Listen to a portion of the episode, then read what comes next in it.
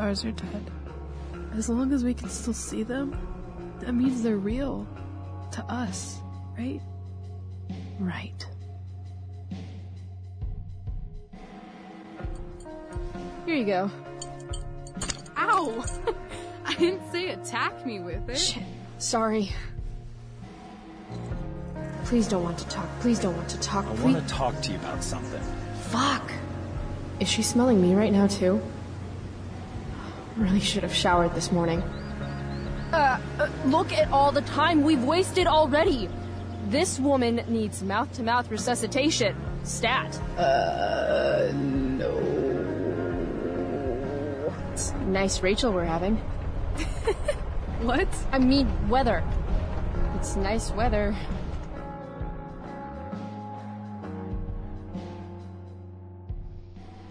Depois de um ano conturbado, aqui estamos de volta para enfim comentar sobre o tão aguardado Life Strange Before the Storm.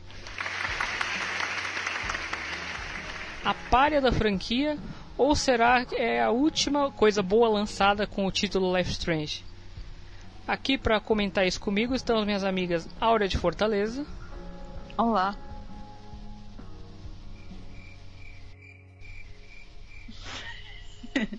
Olá, pessoal. Curta e direta. E também aqui comigo, mais à distância, porque né, pandemia, Manu de Belo Horizonte. Gostei do meu novo sobrenome. Mahmoud Flores. Essa Oi, é, gente, tudo bom com você? é igual o Game of Thrones, né? Você tem o, o nome da pessoa e o da casa, o nome da pessoa e o da região, é sempre essas coisas assim de, de, de porte. Eu sou uma impostora, né? Porque eu não sou mineiro. Ah, mas Foi você, adotado aí pela cidade. é, você já adquiriu o sotaque, então você já é local. Tu é de duas casas, parece que é novo. É, verdade. Fiquei pensando aqui sobre o que o John acabou de falar, o tão aguardado episódio sobre the Storm. Eu fico imaginando quem está aguardando que já sabe que a gente vai xingar. Então tem que ser uma pessoa que também odeia.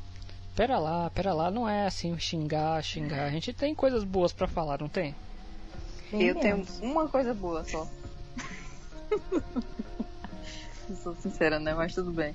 Mas desde o Life is Strange 2, que a gente tá só descendo o, o cacete na franquia, né? Vocês já É tipo- perceberam isso? É tipo o podcast de Life is Strange pra falar mal da franquia. É os haters. Ah, ó, eu, eu já vou, vou tirar o elefante daqui que tá no meio da sala, já vou, vou explanar aqui. Esse é o meu episódio preferido de Before the Storm, então vocês vão ouvir críticas positivas de mim. Do resto Ah, da, da bancada virtual aqui eu não sei, mas de mim essa notícia. Começando pelo primeiro episódio, eu também tenho elogios, eu tenho coisas boas pra dizer. Olha, Mas mais Pois. pelo valor sentimental, vamos entender. É, né? sim, sim. pensando Isso roteiro.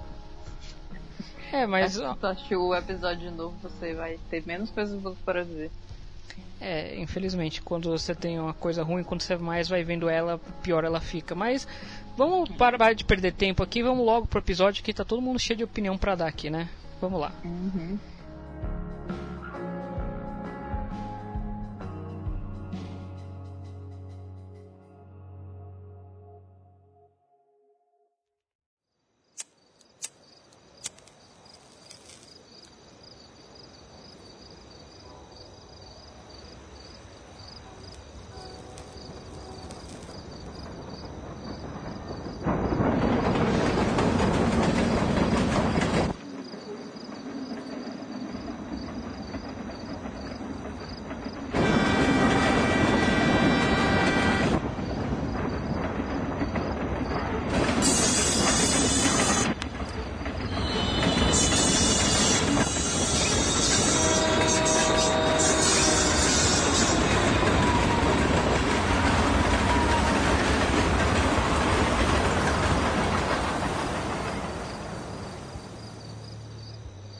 can't believe Firewalk is playing a show at the old mill.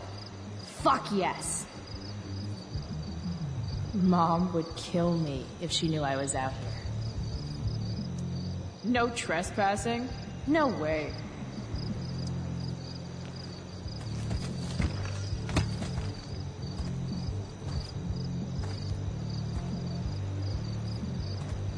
Holy shit.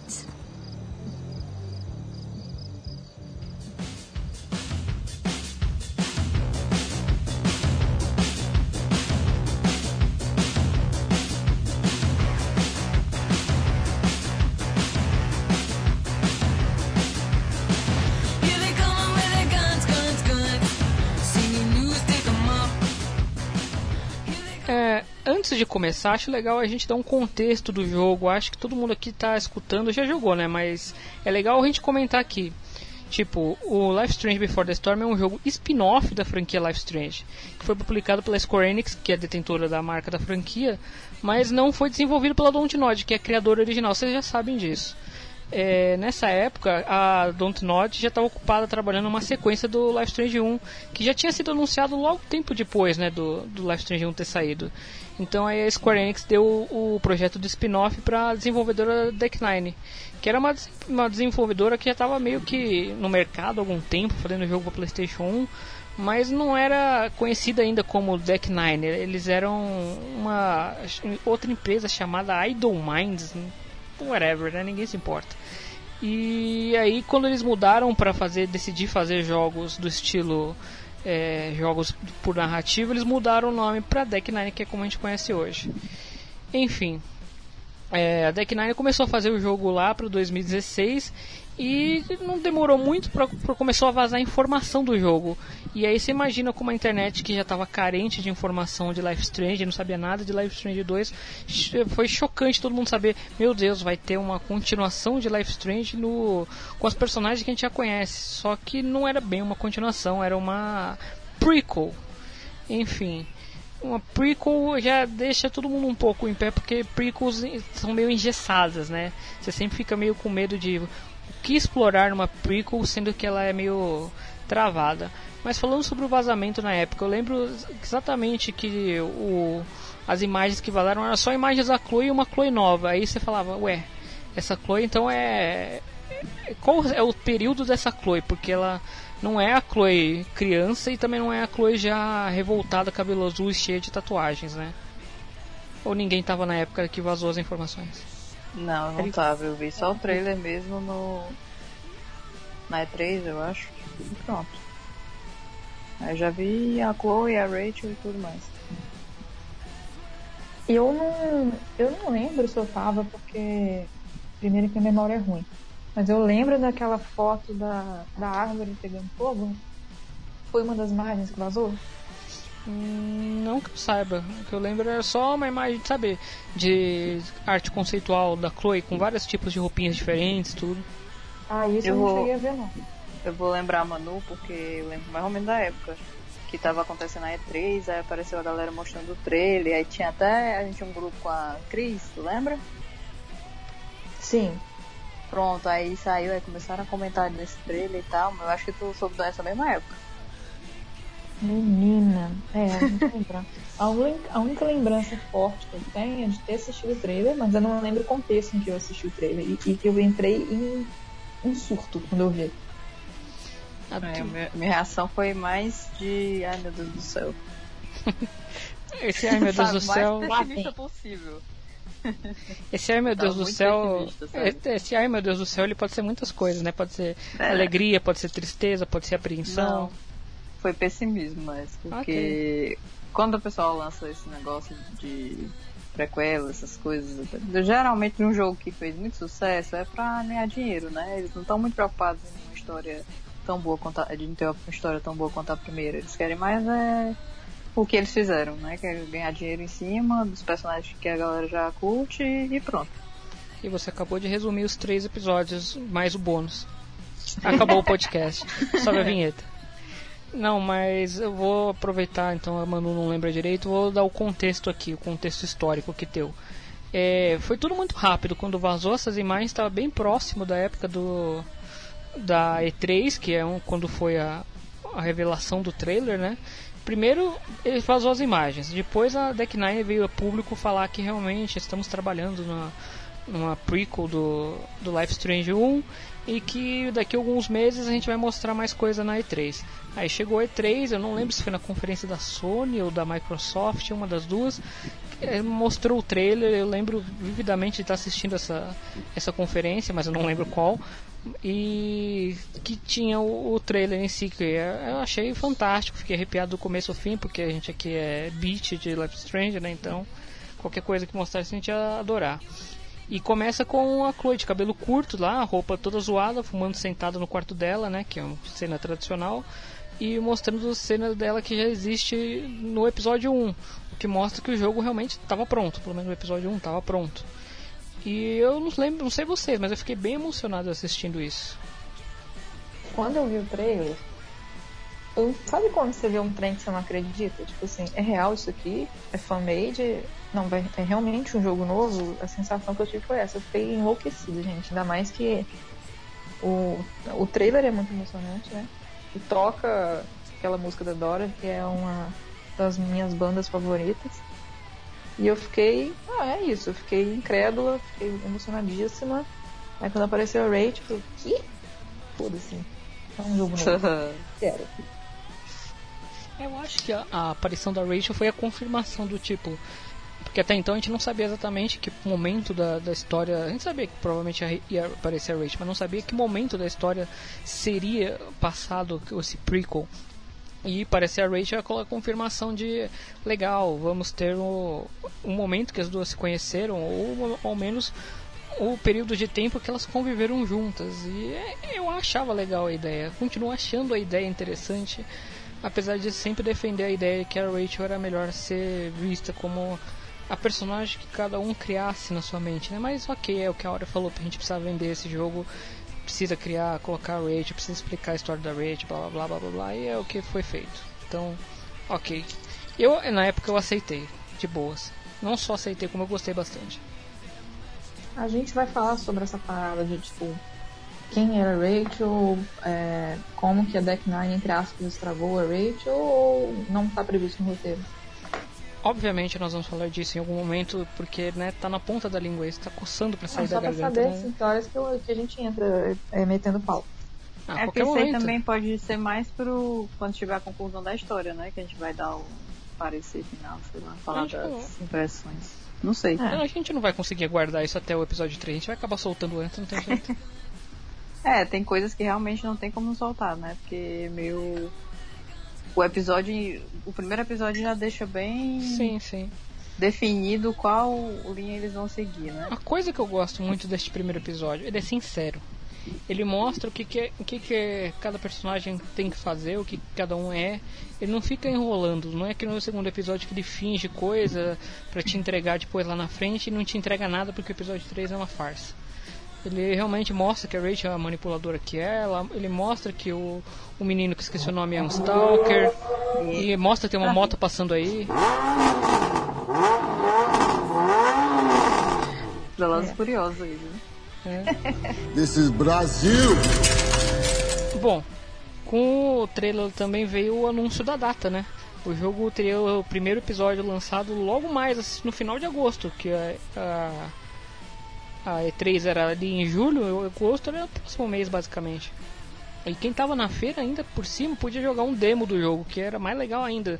Você ficar lá 3 horas na fila, além de, além de agendar, você podia jogar um, o trailer, trailer não, né? O, a demo que consistia naquela primeira parte da, do capítulo 1 dentro do, da serralheria. E eu lembro também outra coisa vividamente na época, é que vários streamers, não tinha streamer acho na época, vários youtubers puderam jogar é, jogar e postar nos seus canais no YouTube depois. E obviamente o nosso querido patrono desse blog, desse blog não, desse podcast, o BRKS Edu jogou e foi onde eu assisti. Eu assisti porque mesmo já tendo pré-comprado o jogo, foda-se, né? Eu quero spoiler, eu quero ver esse pedaço. No mais tá todo mundo falando, postando, tirando screen, é uma beleza. Enfim. E Pra mim, é, agora um comentário sobre o episódio antes da gente chegar no episódio. Eu gostei muito desse. Logo que eu vi esse, esse cenário, eu gostei muito desse cenário. Tanto que é um dos cenários criados pela Don't Nordic, Don't Nordic, pela Deck Nine que eu gosto até hoje. Não é um cenário zoado, tipo a casa da Rachel. Mas eu falei, né? A gente não vai conseguir segurar só um episódio, a gente vai comentar os outros lá na frente. Enfim, falando sobre é, cenários que a gente tava falando disso daí ele vale destacar que o jogo usou basicamente todos os cenários e assets, que são aquelas peças que compõem cenários e figurinos, importados do Life Strange 1. O que, claro, ajudou na, nos custos, na produção e também ajudou no tempo do, do jogo ser feito. E a Deck Nine usou também uma engine diferente, que é a, o United, que é bem diferente da Unreal Engine, que era Unreal Engine 3, que era que a Dontnod usava antes.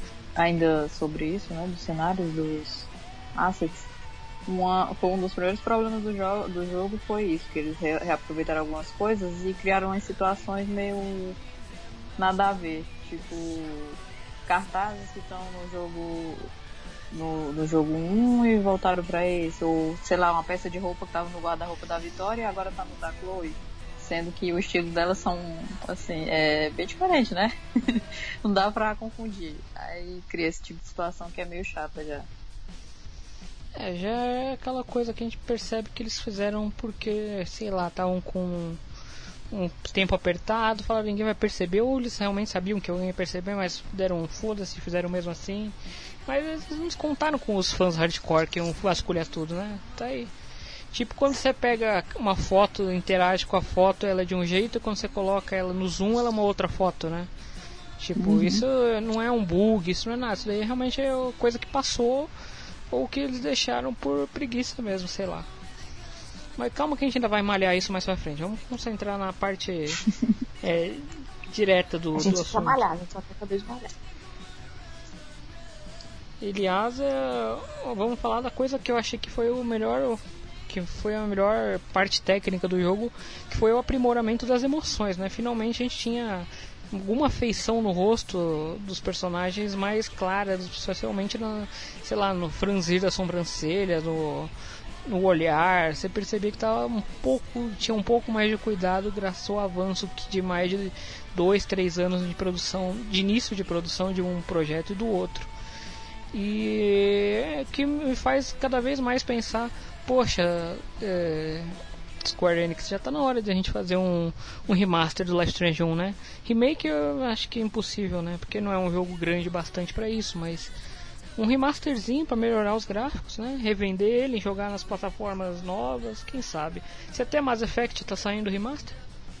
Eu lembro que esse lance do das expressões faciais foi, foi algo que, que eu gostei muito. Uhum.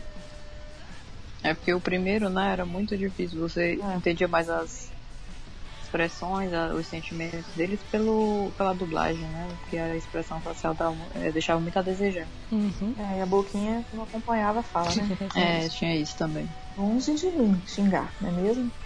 É o. Mas, é o... mas ao mesmo tempo, a os movimentos tem uns que. Puta merda, viu? Nossa, a Chloe, a Chloe balançando o boneco de neve, que já nessa. Boneco de neve, não, o Globo de Neve, que já nesse episódio, ela parece que ela quer quebrar o negócio, se saculeja todo, pelo amor de Deus, é muito ridículo. A Rachel se movendo igual uma pata. tem umas coisas muito feias, sério mesmo, assim. Tem, que tem. Caraca, isso aí foi evolução já. E o outro. A qualidade de. Os outros a qualidade de emoção gráfica realmente é muito bonita, mas a o, movimentação. a movimentação dos personagens está muito ruim. Eles parecem que eles estão deslizando, eles não estão andando, eles estão deslizando é. no cenário. Nesse episódio mesmo a gente pode lembrar, acho que para mim o mais feio é o andar da, da Vitória em um momento do. Isso que eu ia falar, velho. É, é muito ruim. Ela, ela sai rebolando, deslizando, parece que ela tá rebolando no gelo, sabe? Numa pista de gelo. Nossa, é bem ruim, bem ruim mesmo. Mas como eu falei, eu queria focar em coisas boas né, nesse começo de episódio, mas tá difícil. Vamos falar então dos. É o advogado do diabo, tudo. Né? É, tá difícil. Eu tô tentando bancar a parte boa aqui, mas. Enfim, é, antes da gente falar propriamente do lançamento e comentar o episódio em si, eu queria comentar uma coisa que pra mim, ao menos na época, me deixou apreensivo, mas não diminuiu a vontade de jogar na, no total. Que eram as dubladoras originais que não iam voltar para fazer o, o Before the Storm. Isso porque tinha uma greve na época, né? Era alguma coisa assim, não era? Era. Era a greve dos... dubladores? Sim. É. Enfim. Então, na época, igual eu falei, quando saiu o trailer, eu fiquei, né, louco do cu, querendo jogar. Mas aí começaram a vir as informações que eu não tinha. Primeiro, que não era um jogo da Download. Segundo, as dubladoras originais não iam participar. Aí já comecei a ficar com aquela sensação esquisita que a Aura teve desde o começo. Tipo, ai meu Deus. Sinal de alerta. Será que vai ser uma coisa boa? É, no começo esse negócio dos dubladores não me incomodou tanto porque eu não achei a dubladora da Chloe ruim. Mas uhum. hoje, quando eu fui reassistir, já me incomodou. Porque eu comecei a prestar mais atenção nas, nos problemas, né?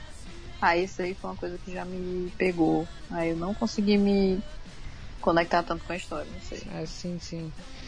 É, eu acho que dentro das limitações da época, a Rihanna DeVries, DeVries, não sei exatamente a pronúncia, ela fez um bom trabalho pra época. Ela ficou contratada para um papel e ela fez o que ela fez sim.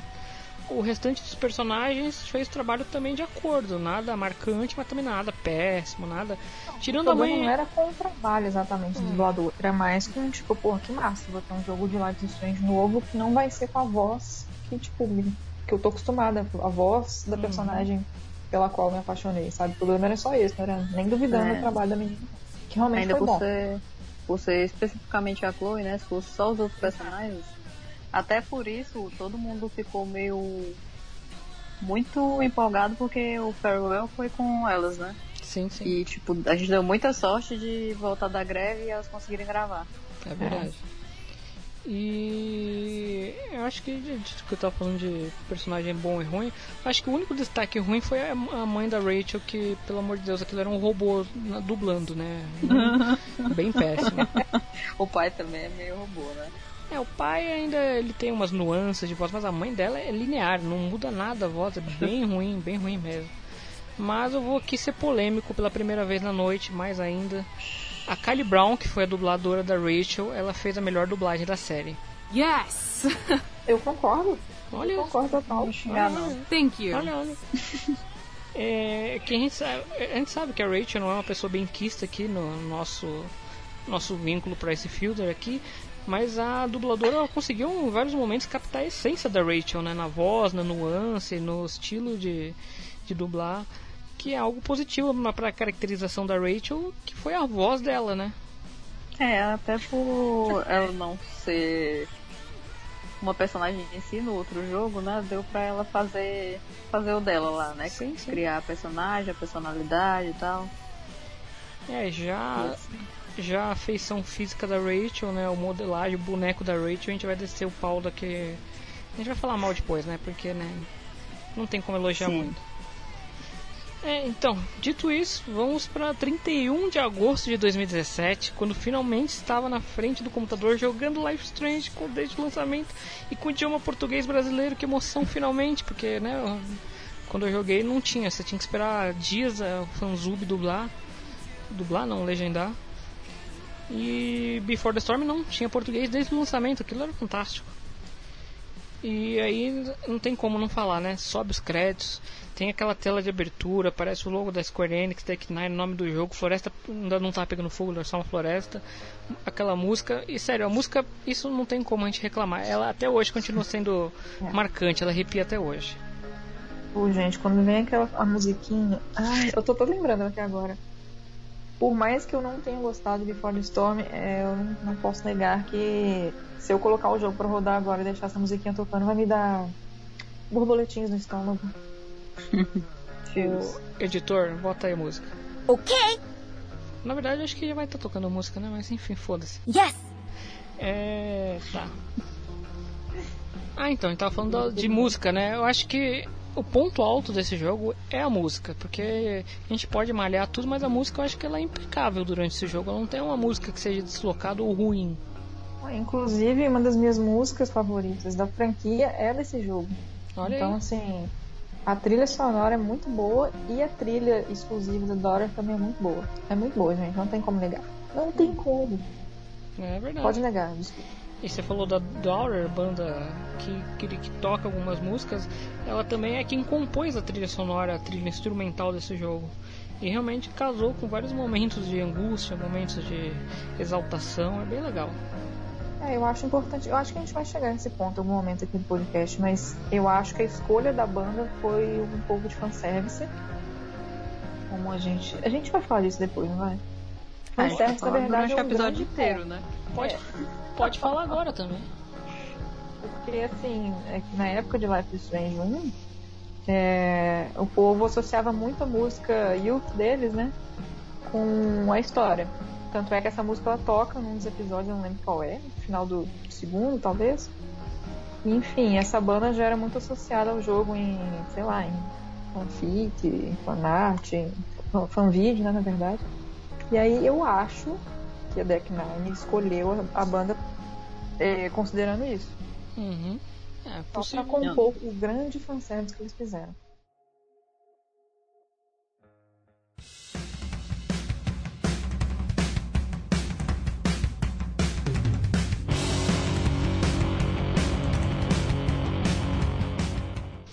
Enfim, e agora a gente pode ir propriamente pro episódio, né? Que começa com a Chloe, na verdade com uma garota que a gente vai descobrir que é a Chloe, andando no meio dos trilhos, fumando cigarro lá de boa e indo em direção ao trem, que a gente pensa, meu Deus, vai começar logo pesado com ela tentando se matando. Não, não é só tá fazendo graça.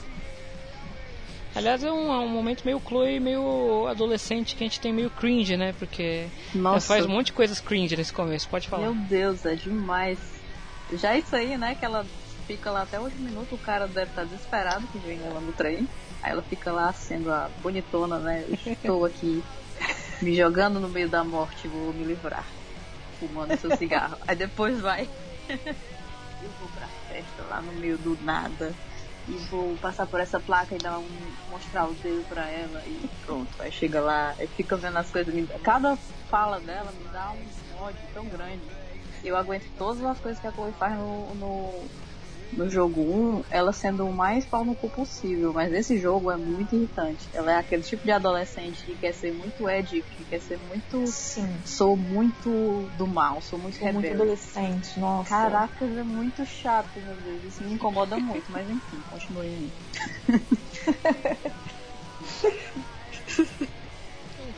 Mas aí Acabou. a gente. co- Não.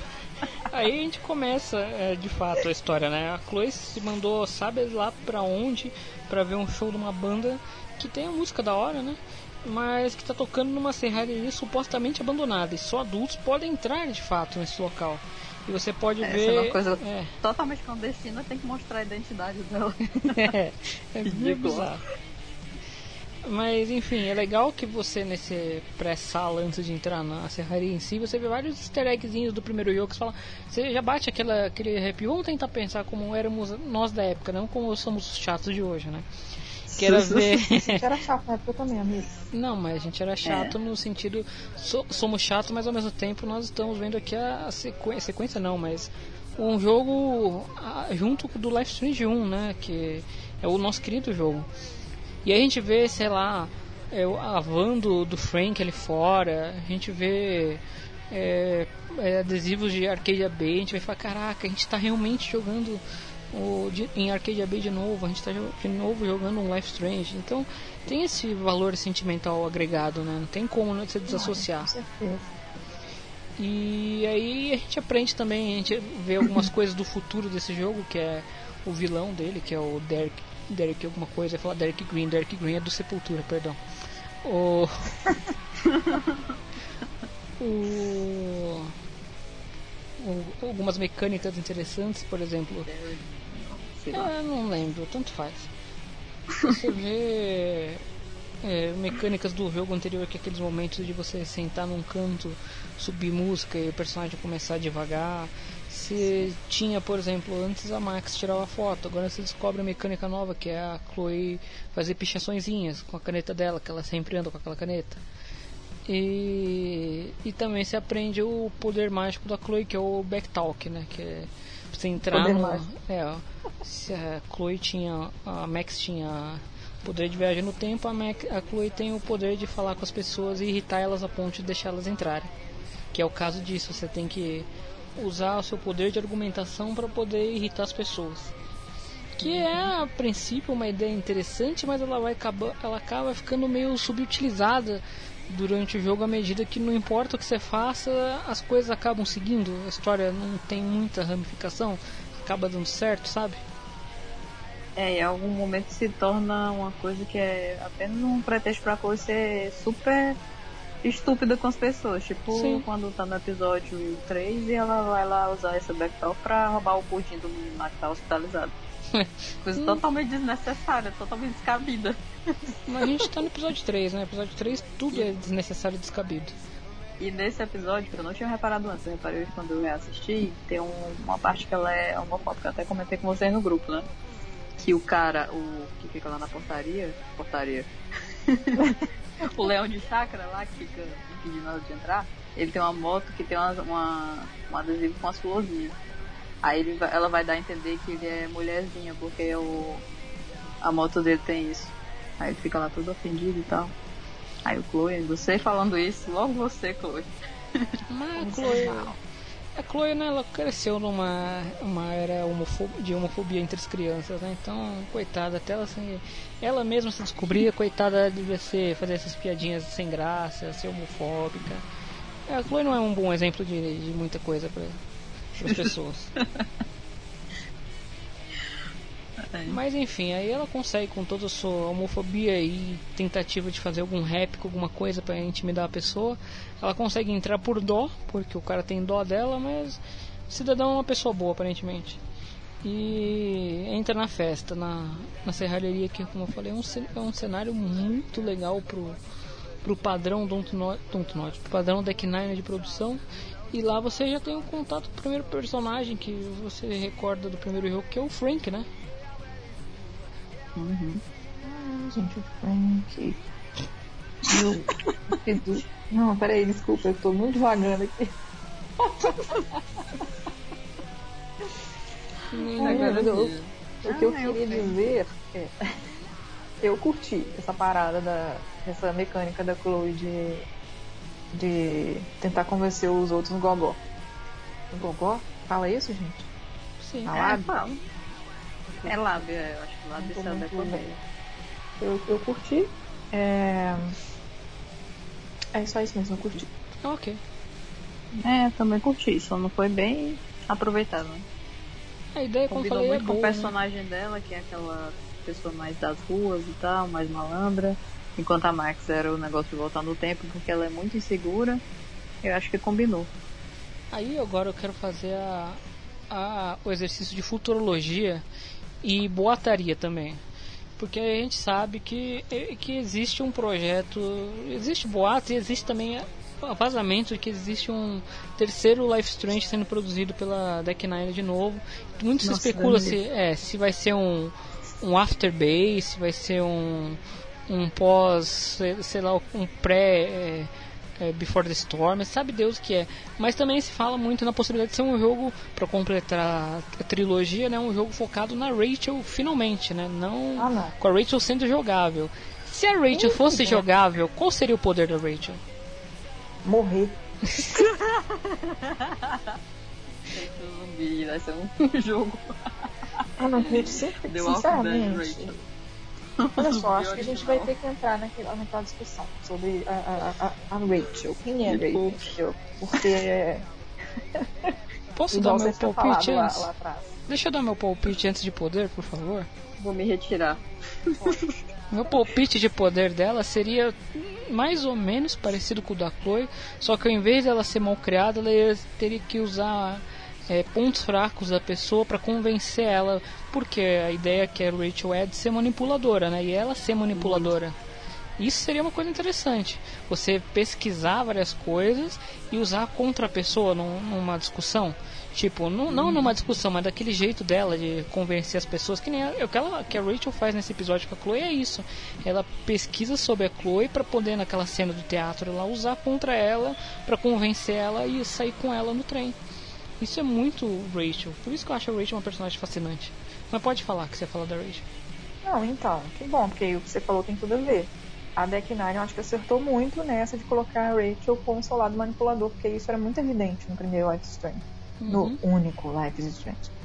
Mas é, tem aquela coisa que você perde totalmente a, a intenção da Download, que era transformar a Rachel numa personagem que você é, só conhece né, o seu, seu caráter através do que os outros viam dela, né? E através né, da, da- das lembranças, das coisas que a Max acha ao longo do jogo. E aí a Deck Nine vai e mostra a Rachel pronta pra gente, que não condiz é, em diversos aspectos com essa parada do primeiro jogo, né? Do, do que falavam dela. E eu acho que isso acabou com a magia do que, que era a personagem, sabe? Da gente poder ficar especulando se o que ela fez era verdade ou não, se ela era isso ou era aquilo. E. É, eu tenho sempre essa mania de falar e eu não tenho mais nada pra dizer depois. E é isso aí. É isso. Mas vamos, já- daqui a pouco a gente vai começar a falar mais da, da caracterização da Rachel quando a gente chegar na aparição dela dentro da serraria. Mas antes dela aparecer, como a gente estava comentando, tem a aparição do Frank, que é, você percebe que ele tá, tá ok, ele tá de acordo com o Frank que a gente conhecia antes. Tem acho que poucas mudanças condizentes com o período da época que se encontra a história. Né? Acho que o Frank é o personagem mais bem traduzido dentro desse jogo, se for parar pra pensar. E mas antes tem aquela parte super interessante que é da da Chloe trombadinha de camisa. Ela revoltada porque o cara não quer dar uma camisa pra ela de graça. Vou roubar ele agora e quebrar tudo. Porque eu sou um adolescente rebelde. ah, meu Deus, sério. Será que a gente vai sofrer retaliações pelas internet, pelas teenagers do Twitter?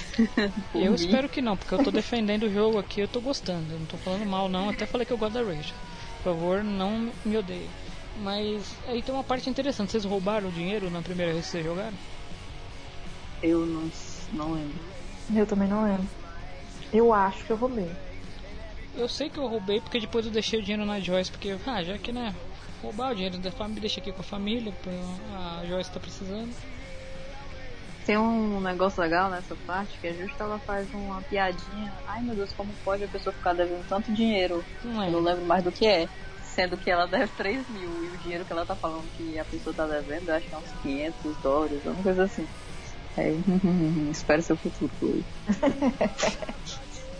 Imagina a Chloe com cartão de crédito. É, Enfim.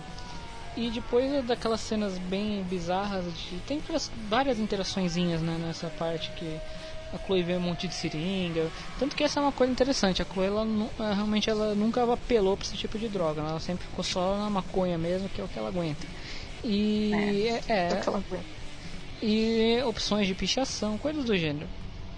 E é, o que eles costumam, quando você tem um, ambiente que você não pode passar, eles criam uma, uma barreira invisível, eles chamam de, né, de Invisible Wall. A Invisible Wall mais bizarra que eu vi que é da história que é pessoas dançando. A Chloe não conseguia passar de pessoas dançando. Mas ok, né? ela queria ir pra pista e não conseguia passar daquelas pessoas dançando. E nessa de voltar, ela tromba com o cara e derruba a cerveja dele. Uma das reações mais bizarras que eu vi na vida é o cara surtar com a criança porque derrubou a cerveja, um golinho de cerveja. e o pior é que quando tem, acho que é a primeira deci- decisão, né, do jogo, assim, decisão difícil. É pedir desculpas ou nem ficar nem aí pra ele. Aí você pede desculpa é mesmo que nada, né? É, Tanto não, faz, é nada. você fizer. É o famoso, a gente precisa colocar uma decisão aqui e tá faltando, ah, põe isso aí mesmo. É. E aí basicamente ela sobe a, as escadarias né, da, da cervejaria, da cervejaria, da serraria e ninguém teve essa ideia antes, porque devia estar podre aquela madeira, mas mesmo assim ela foi, porque né, cérebro de uma nossa. E ela ganhou um, um camarote VIP ali em cima para assistir o show, uma felizona da vida, só tava ela lá. É legal essa da nossa vida. E no final das contas, continuando com o surto, o cara é meio esse cidadãozinho aí, esse projeto de. de. sei lá que o cara é. Mas esse maluquinho aí, ele sobe pra tomar satisfação de novo. O cara é meio. sei lá, o cara toma um. eu não sei o termo técnico pra isso, mas o cara simplesmente fala: ah, não, vou tomar satisfação, vou. impulsivo, uma pessoa extremamente impulsiva chega lá. Ah, não, você derrubou minha cerveja, agora eu vou te quebrar no meio. Porra, é uma criança, deixa a criança em paz. O que que você teve a ver com a história? O cara derrubou um gole de que Esses cerveja. tipinhos existem mesmo. Então, assim, Existe, muito existe. real. Não, pior que existe mesmo, mas do nada, eu não entendo na vida real, não entendo no jogo também. Mas é tipo uma coisa que eles não conseguiram criar no roteiro pra fazer a Rachel entrar na história. Eles Sim, criam sim. uma coisa meio forçada. E a Rachel entra na história de uma forma também totalmente forçada, que ela surge lá em cima do nada, ninguém sabe como ela chegou, como ela soube da briga, pra É. salvar a Chloe, sendo que ela é uma adolescente até mais mais patricinha que ela, que nunca é- não é acostumada com aquelas coisas, e que os caras iam, sei lá, matar as duas. Enfim, acabou o jogo. O, o, que a gente, é, o que a gente tem mais pra frente, que a gente meio que descobre, é que a Rachel já tava de olho na Chloe, provavelmente porque ela precisava da Chloe para pro plano dela de perseguir o pai, né? Mas é tudo realmente bem bizarro, bem a coincidência de estar tá acontecendo tudo ali. Será que realmente a Rachel soube que a Chloe ia pra, pra serralheria? E da serralheria, ela. Nossa, seria um plano muito, sabe? Fazer uma engenharia reversa. É muito maquiavélico. É sim, chega a Rachel num dia lá, ela pega o celular do pai, que ela já tá desconfiada, vê, puta merda, meu pai tem uma amante, eu preciso dar um flagrante nele. Mas eu não posso sozinho, eu preciso arranjar alguém que vai matar a aula pra ir comigo. Quem que pode matar a aula pra ir comigo? Ah, tem a delinquente lá, vamos chamar a delinquente. Não, tem que fazer um, um mise-en-scène pra chamar a delinquente pra ir comigo. Vamos lá, vamos pesquisar. A delinquente vai num show uma puta que pariu no fim do mundo. Tá, eu vou nesse show, aí eu vou tentar abordar ela de algum jeito que a gente possa começar a virar amigas. Caraca, que plano realmente maquiavélico. Que plano, que curva que ela teve que fazer para chegar nisso.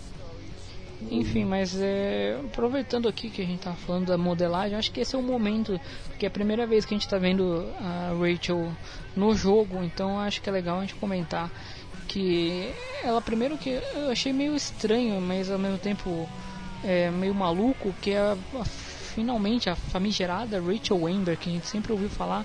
Primeira vez que ela aparece, ela tá num visual que a gente nunca viu antes ela usando, um penteado que a gente nunca viu antes ela usando. E é o único momento que a gente vai ver aquilo. Dali pra frente a gente vai ver um outro visual totalmente diferente. Eu acho que a Rachel tava fingindo ser punk. Ela finge ser várias coisas, né? Pois é. É, mas nesse momento é, é isso que é, é, bizarro, né? É a primeira vez que a gente tá vendo ela, a icônica menina do, daquelas roupas que a gente vê nas várias fotos, ou sem roupas também que a gente vê nas outras fotos. E ela tá numa. sei lá, numa. Como você falou, tentando ser punk, tentando ser roqueiro. É bem bizarro.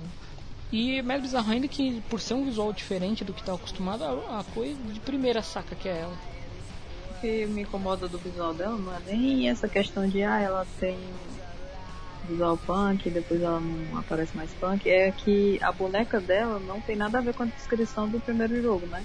Exatamente. Era pra ser uma mulher mais, sei lá, voluptuosa, pessoa mais, mais encorpada, né? Ela, ela tá com o mesmo corpo do boneco da Max. Aí fica aquela coisa, é, reaproveitar até o boneco da Max na, na Rachel. Agora eu vou fazer aquela, o, aquela pergunta do, da pessoa que não conhece muito bem, só para você me contrapor. Ué, mas ela não tinha exatamente as mesmas roupas, as mesmas roupas não, as mesmas medidas da Max do segundo primeiro é, jogo? Que não. já não, não faz sentido. Não, não tinha. Tanto que quando a, a, a, a, Max veste as roupas da Chloe, elas ficam meio largas, né? Você repara que elas ficam meio compridas e meio largas, não tá certinho. Ou seja, a, a Rachel em si ela era um meio termo, ela não era uma Chloe alta, né? E também não era uma Max baixinha, ela era um meio termo, segundo as fotos também, segundo tudo que as pessoas falavam. Ela era mais voluptuosa e mais, mais ou menos a mesma. Vamos dizer assim, não alta, mas um pouquinho mais, mais encorpada que a Max. É, encorpada bem mais encorpada. Você vê pelas fotos dela no trailer, né? Sim. Ela tá seminua, o, o sutiã, não lembro mais. Mas enfim, dá pra você ver que o corpo dela é bem mais. É... Não sei o termo pra dizer isso. Enfim, mais curvilíneo do que o da Max. A Max é bem retinha, né? Aí daí você já vê Mas que não tá muito certo. E até que eles usaram praticamente a mesma roupa que a Max usa no jogo, quando ela se veste com a roupa da Rachel, só fizeram mudar a cor da camisa, mas se você for ver é a mesma coisa, mesmos furinhos, mesmas. Enfim, eles pegaram mesmo o boneco que era Max e botaram a cabeça da Rachel. E eles podiam ter feito realmente uma boneca diferente, não custava nada, aliás, custava, custava dinheiro, esse é o problema. Dinheiros e tempos. Então era mais fácil você pegar uma coisa que já estava pronta e só modificar um aspecto que era o rosto dela. Mas acho que de todos os problemas com a Rachel, esse daí eu não vou dizer que é o menor, mas também não é o maior de todos, é um problema mediano talvez.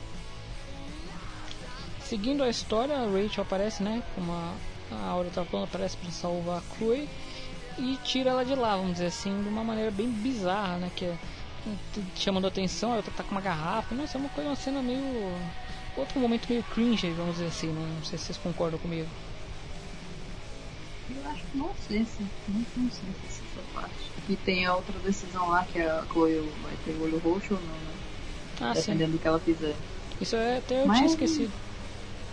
Mas é irrelevante, né? Não muda muita coisa. Só isso mesmo que vai ficar marcando no rosto dela. É, serve pra lá na frente a, a Rachel fazer uma maquiagem no olho rosto dela. É, maquiagem com os dedos que ela faz, né? É. Eu não tenho a esponjinha de maquiar, não, só os dedos. Nada a declarar. Ok. E aí elas se livram do, do, do tiozinho maluco. E aí o super machão, o cara que tava brigando com duas meninas, fica intimidado só porque o Frank aparece no meio da treta, né? Aliás, eu acho muito bacana como o- é, as pessoas adoram criar teorias, milhares de teorias. E falam, ah, pelo jeito que o Frank defendeu elas, o Frank já tava pegando a Rachel. Calma, cara. Cara mal conhecia a Chloe, nem lembrava direito que a Chloe, muito menos a Rachel. Calma, não tem essas teorias, não vamos viajar tanto assim. O jogo não é tão, tão pensativo lá na frente. Esse jogo é bem simples na realidade, não tem tanta história assim pra criar teoria. Vamos com calma. Nesse momento do, do jogo, que era o início, né? A gente não tinha como teorizar e tal, achar que ia ter alguma coisa surpreendente, mas do meio pro fim já não tinha tanto isso, eles foram demonstrando que não tinham o mesmo tato da, da pra fazer uma história boa, né? Bem amarrada com coisas criativas, mas uma reprodução do que, do que foi o jogo 1. Até no, em algumas mecânicas, mecânicas não, em algumas interações assim que vão acontecendo pra frente, por exemplo, ah, a Chloe tem uma missão de entregar o. Entregar não, era pegar o DVD que a gente teve, que é a mesma coisa da Max com o Warren, que vai lá pegar o pendrive. É as coisas meio repetidas, tem que pegar a corrinha e vai botando. Uhum. Aí realmente não tem muito o que esperar não. É. hum, também não dá pra inventar roda nesse tipo de jogo, né? Você precisa pra criar história, você precisa criar essas mecânicas simples. E às vezes gente se repete, especialmente que novamente eu vou tentar bater na defender a, Death Nine falando que eles tinham um orçamento baixo e tal, mas sei lá, não dava pra ser mais criativo se eles quisessem. Mas voltando pra história, eu acho que é realmente essa parte que, como eu falei, o Frank vai lá intervir na, na treta, o cara sai de fininho e elas vão poder ver o show. E essa cena é até bacaninha, as duas super se divertindo e corta pra realmente a abertura do jogo.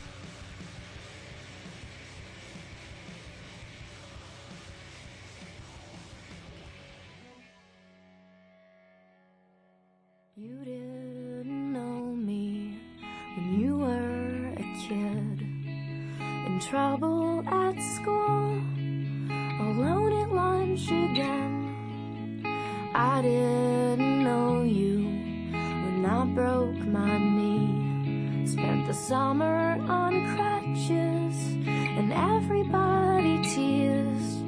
Except for this one friend I almost forgot.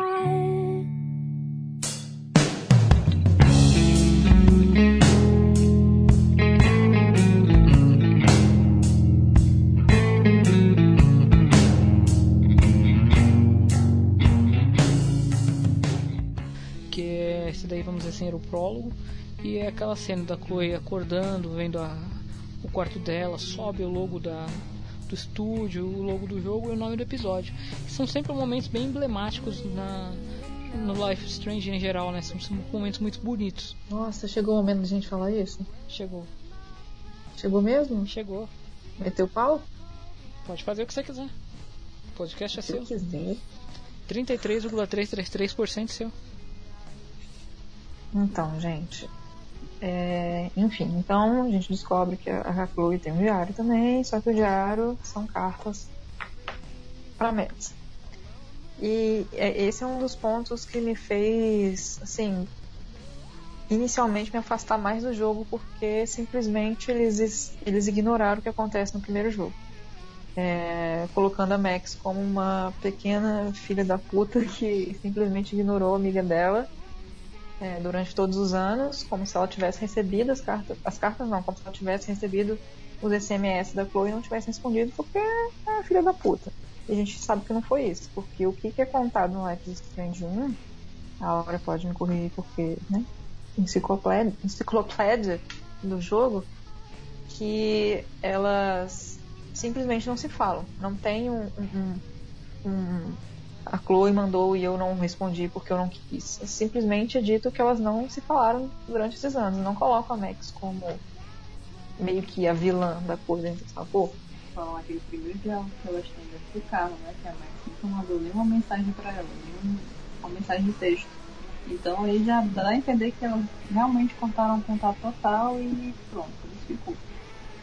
Aí ao mesmo tempo eles fazem, eles tentam, desde o início até o final, né? Queimar a Max em todos os momentos, a Chloe falando dela e como sofreu e tal. Qualquer interação com o isso com a Max é, geralmente é esse lado da Chloe depressiva, porque a Max foi sofreu, para com ela, deixou a cidade, ignorou ela e tal.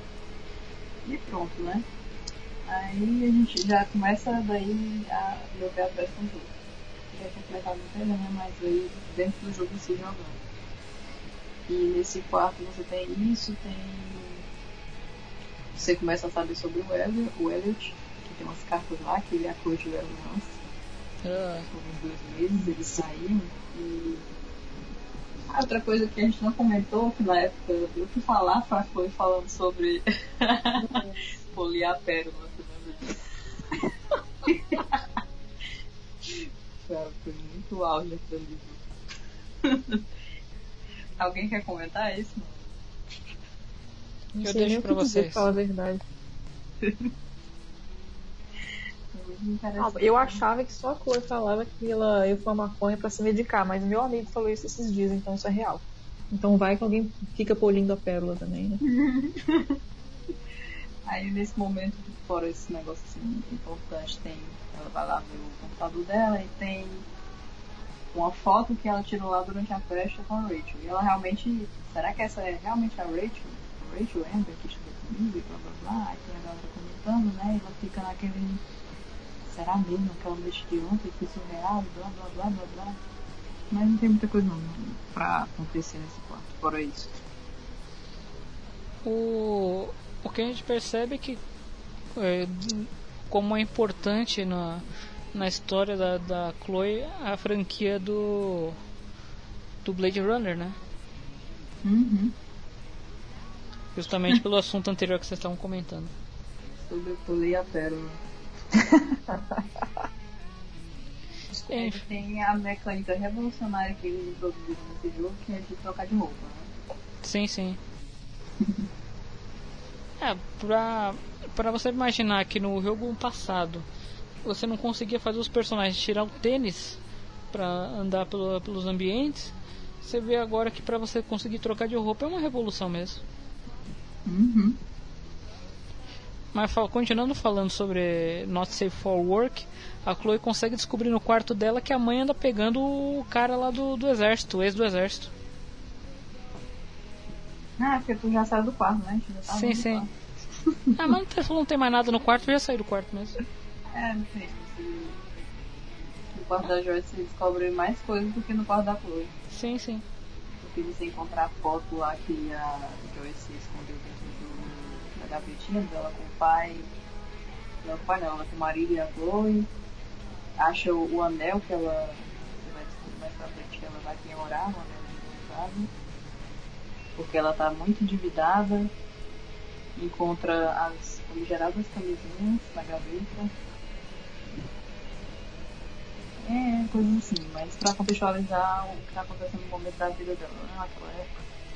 Mas eu gostaria de lembrar uma, uma passagem importante nesse tudo, que a Chloe, ela na verdade, ela perdeu o celular, né? O celular tá no banheiro, sabe Deus como que o celular foi parar no banheiro. Ela foi pra, pra um show, encheu a cara de cerveja, ficou no meio de um monte de gente suado, no ambiente fechado, aglomeração, dá até paniquito, Meu é, Deus, que horror, Covid. é, dá até faniquito pensar nisso. E ela foi, voltou pra casa e não tomou banho.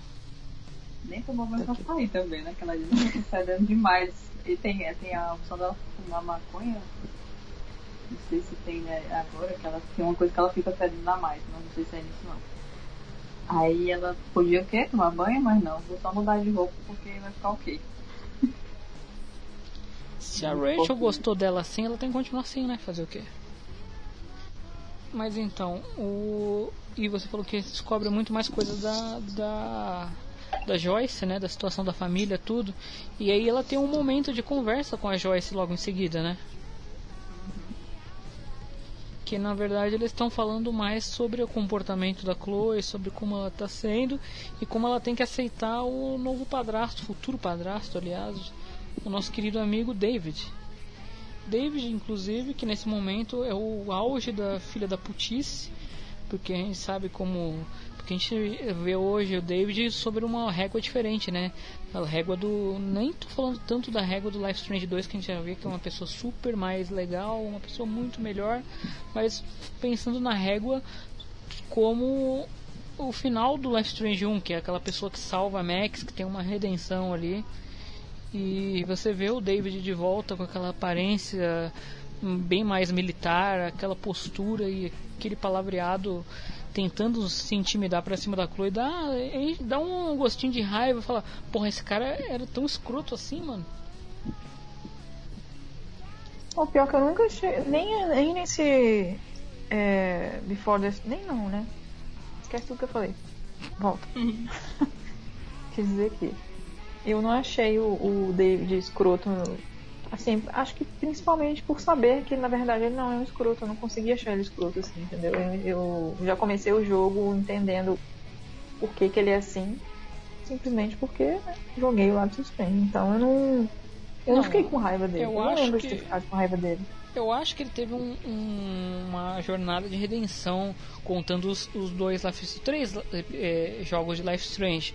Porque, ah, não dá pra perdoar quando o cara faz menos, faz pouco caso do pai da, da Chloe. Ah, vai se fuder, cara. Não, não tem como. Fiquei puto, fico puto até hoje. Ficando falando graça, falando merda do pai da Chloe. Ah, vai se fuder, cara. Na, na real. Cusão. Eu nem lembro disso. Qual foi Eu também não.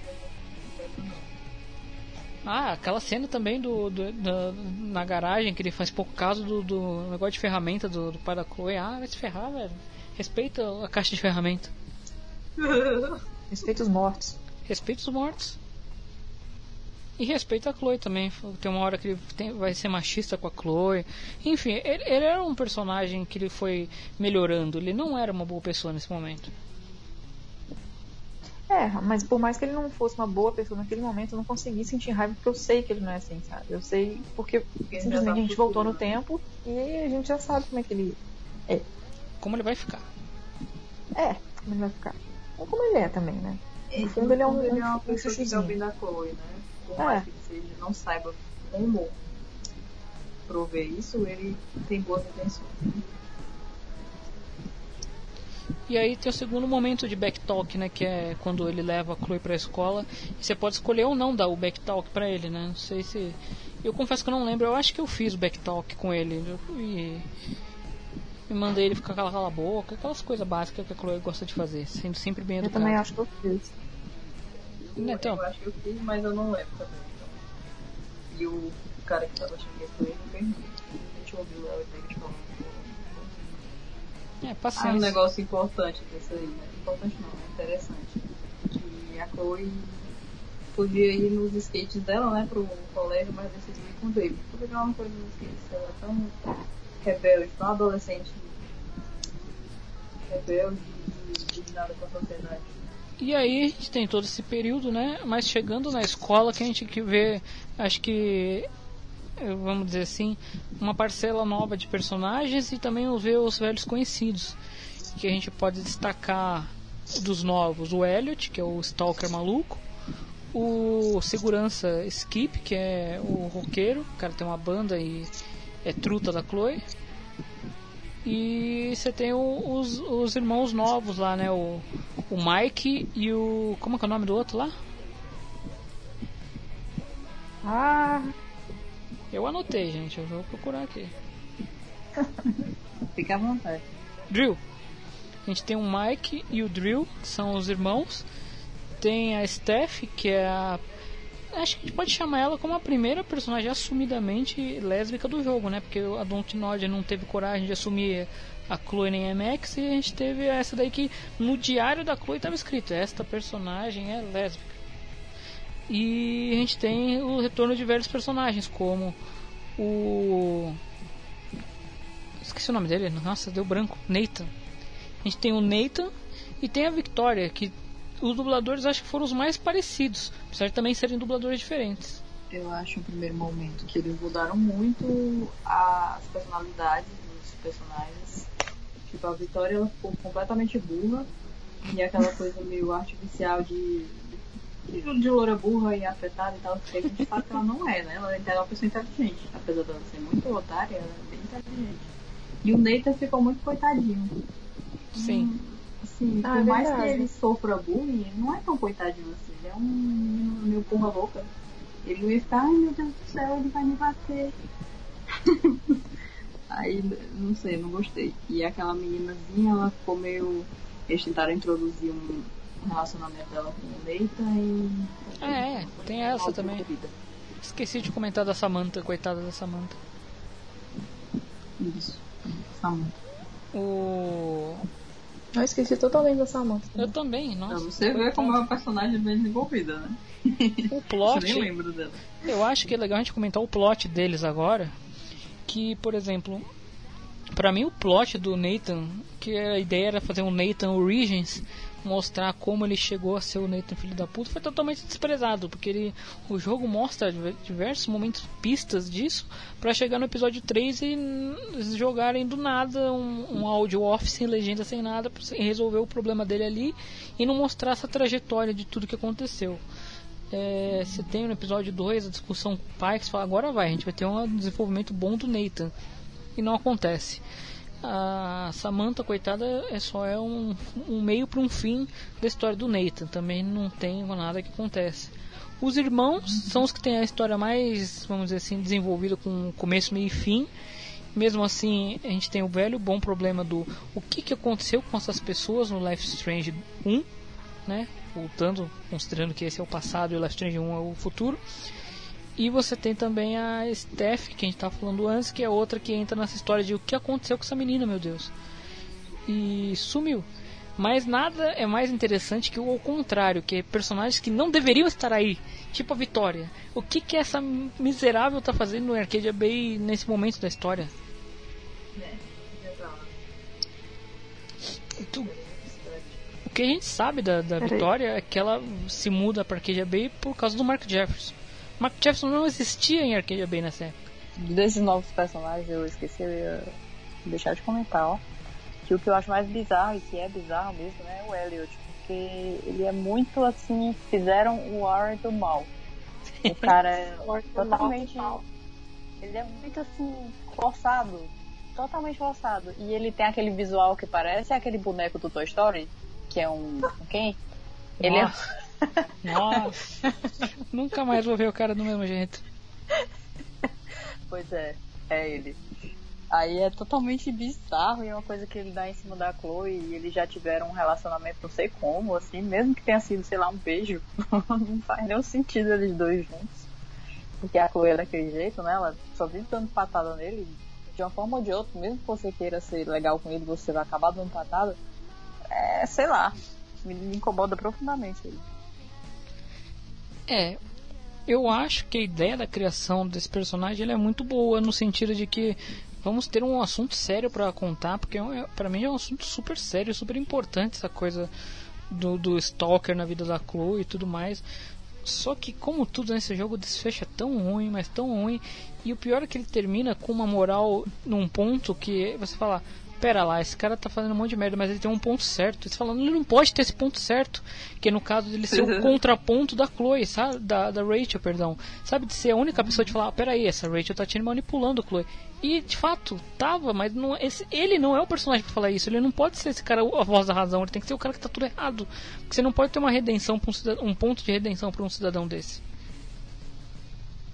Enfim. Eu acho que eles fizeram isso já justo no intuito de dar o benefício da dúvida pra Rachel, pra ela, ah, ela não é tão ruim assim, não. Sim. Sim. O cara mal falando dela. Sendo que ela é tão stalker quanto ele, né? Se não Sim, for mais. sim, pra saber, tu, saber o plano da Chloe pra assistir um show. Pois é. Mas esse é um assunto pro episódio 3 pra gente ver como o, o jogo começou uma história e contou uma, um final totalmente diferente. Porque eu acho que nesse episódio 1 o plano não era fazer o, o Elliot chegar no final desse jeito. Eu acho que tanto a gente vai falar de coisas que vazaram, arquivos que apareceram, áudios que apareceram, que corroboram essa, essa não chega nem a ser mais teoria, mas um fato. Mas realmente eu a ideia do Elliot como Dark Warren é, é interessante agora que você falou. Ele realmente encaixa bem nessa descrição de um, do Warren do mal. Dark Warren, amei. Amei o conceito. Ai, ai, que horror. Um outro que também foi prejudicado com uma história que acabou pela metade, que no fim das contas não tanto importou o que você fez, que deu na mesma, foi o, o, o guardinha lá que a gente tá falando do, do Skip, que é o cara Nossa, da banda. verdade. Não lembrava mesmo. Enfim, aí nessa missão que a gente falou que é entregar o pendrive do Warren, quer dizer, pegar o CD da, da Steph, a gente descobre, eu acho que essa é a mecânica que eu mais gostei no jogo inteiro.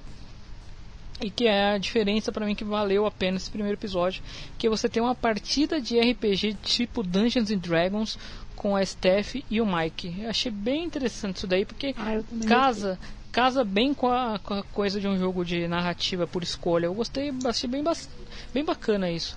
Claro que, é, por exemplo, jogar o dado, essas coisas meio que já estão pré-programadas, porque o jogo não dá muita liberdade para isso. Mas eu achei bem bacana como eles montaram isso, ficou muito legal. É, Foi a primeira vez que eu joguei RPG.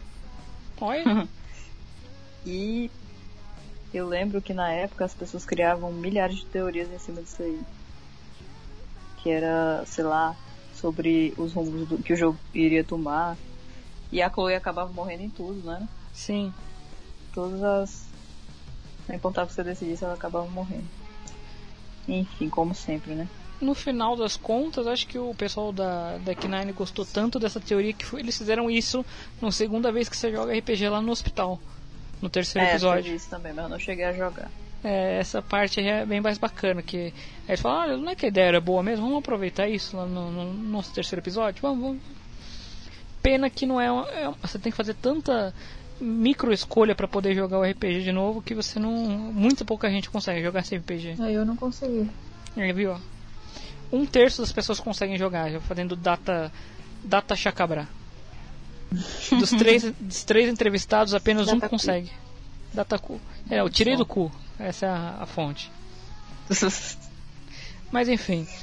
E aí você joga o RPG, é bem bacana. Você não é obrigado a jogar o RPG, mas você se sente é, coagido a jogar porque é legal. E no final das contas você. É nesse momento que você descobre que a Steph tá afim da, da Rachel também? É. É, né? Ela fala lá, ah, eu soube que você estava na festa com a Rachel. Aí, é, você conhece a Rachel? Aí, ela é o crush da Steph. E pronto. Adorei a imitação. Pois é, isso aí que acontece. Mais ou menos, né? Só que aí todo. A, a Chloe fala, não, não tem nada a ver, sei lá, você tá maluca. Só que tudo isso vai pro saco quando o. A, depois do RPG, a, a Chloe tá indo pra, pra aula, né? E a abre a porta, quem abre a porta é a Rachel puxando a Chloe pra dentro, né? Próximo que a Steph falou, perdi. Perdemos. Não, Ah não, mas antes, mas antes tem a treta, né, do, do Nathan com o, com o Drill. Sim, tem isso. O Nathan sofrendo Que é- bullying. Outra grande escolha, grande escolha entre aspas do jogo. Que você vai escolher intervir ou ou não intervir, né? Que também é uma coisa que não faz muito sentido. Você vai enfrentar um menino de 2 metros de altura pra salvar o Nathan que você odeia. E chega lá a, a como é o nome dela? Já esqueci, Samantha. Aí, vai, Chloe, faz alguma coisa assim. A Chloe fazer o quê? Faz você, minha filha. É tão sem sentido isso. É. Como se fosse o- obrigação também. É, pois é, sendo que o cara não tá nem aí pra ela, pelo contrário, trata ela super mal. Aí lá se vai ela enfrentar um troglodita de 2 metros de altura do time de futebol pra salvar o, o caderno do Nathan, né? Nem o Nathan em si. A Chloe. Aí- Fala. Aí você escolhe, né? Salvar ou não com a, sua. seu backtalk. Aí o cara que eu tava assistindo o game, gameplay hoje, ele escolheu não, não intervir. Aí o cara só. O Drew, é o nome dele? Ele só faz jogar o caderno do Nathan na, na fonte e, pronto. Aí a menina fica revoltada com você porque você não interviu e pronto. Não dá em nada. A Chloe do original, ela ia sentar ali no cantinho, ia pegar um saco de pipoca e dar risada disso tudo. tipo, Ou ajudar, né? É, ou dar, botar pilha. É que nem às vezes eu vejo as- o povo, sei lá, no Twitter comentando, ah, a, Ray, a Chloe, ela super, super seria ativista, não sei o que. A Chloe é uma Da folgada, ela não faria nada disso. A Max tem muito mais cara de ativista, de protesto do que a Chloe. Sim. A Chloe é A uma Chloe folgada. É muito. Tá nem pra nada. Tá nada. Se você puder deixar ela no canto fumando a dela e sei lá. É, tá tentando achar alguma, alguma tipo de coisa com a Max. Aproveitando o, o momento que a gente vive, né? A Chloe ia sair sem máscara no meio da rua e não ia estar nem aí. Nada. E nem Sinto porque ela. É, e nem porque ela é. Ah, eu sou anti-máscara. É porque ela é simplesmente esquecer da máscara. Ah, É verdade. Ela ia ficar sem ar e tirar a máscara porque ela é fumante. É, exatamente. Aí a Max, você tirou a máscara. Eu tirei. Nossa, eu tirei. É verdade, eu tirei a máscara. Nossa, essa máscara é seu diabo. É verdade. Elas iam sobreviver. É. As pessoas valorizam muito a Chloe como se ela fosse um super-herói, mas a Chloe só tá na dela, ela só quer viver a vidinha dela de boas. É. Ver os peitos da Max e é só. Umas maconhas. Exatamente. É, também. Enfim. E aí, depois de tudo isso, como eu falei, a, a Rachel aparece. Já é engraçado como a história começa a mudar aí, né? A Rachel aparece, puxa a Chloe pra dentro e muda o clima do jogo. Começa a tocar uma música romântica, tem aqueles ângulos de, de olho, Começa as piscadelas. É, começa. Mas é aí que tá. O jogo, ele tá jogando pra plateia, mas ele também tá jogando pra mostrar como a, a Rachel tá tá fazendo charme pra Chloe. Aquilo forçado assim do, do nada, você percebe que é realmente não é super romance, é por parte da Chloe. A Chloe tá deslumbrada, mas por parte da Rachel, ela realmente está fazendo tudo aquilo para chamar a atenção dela. Por exemplo, quando ela vira e dá uma piscada para Chloe, aquilo ali é, é- é chamando a atenção da Chloe. Ela não tá fazendo graça para todo mundo ver. Aquilo realmente é uma uma coisa entre elas, uma coisa da dizer assim do poder de, de convencimento dela. Não tô fugindo da palavra agora. É o que ela faz no, no jogo 1, né, com o Frank. Sim. Ela manda essas mesmas, esses mesmos truques de sedução. E ela monta todo o circo ali, né? Porque convenientemente, convenientemente ela deixa o, o, o como é que é o nome? Cara, eu tô muito ruim de palavras de, de diálogo. Aquilo que você põe pra segurar a calça, como é o nome disso? Cinto. Cinto, obrigado. Suspensório? Cinto. Ah, o cinto. Ela, A gente tem suspensório nessa história. a Chloe usa suspensório, mas é só por graça, né? É verdade. Mas não agora. É, Então, ela deixa o cinto ali convenientemente pra, Chloe buscar pra armar o circo, fazer todo aquele negócio de sedução, ela ser flagrada de sutiã. Aquilo ali é tudo pensado. As pessoas, não sei. Acho que não sei se chega a ser inocência ou vontade de crer no chip, que é tudo é, natural. Que é vontade. É, eu acho que é também. Porque não é como se ela fosse sair ali pra pegar o cinto a calça dela fosse cair, né, gente? Sim. Vamos ser sinceros. E se a calça caísse, né, era o de menos perto da situação que ela tava de sutiã. Pois é.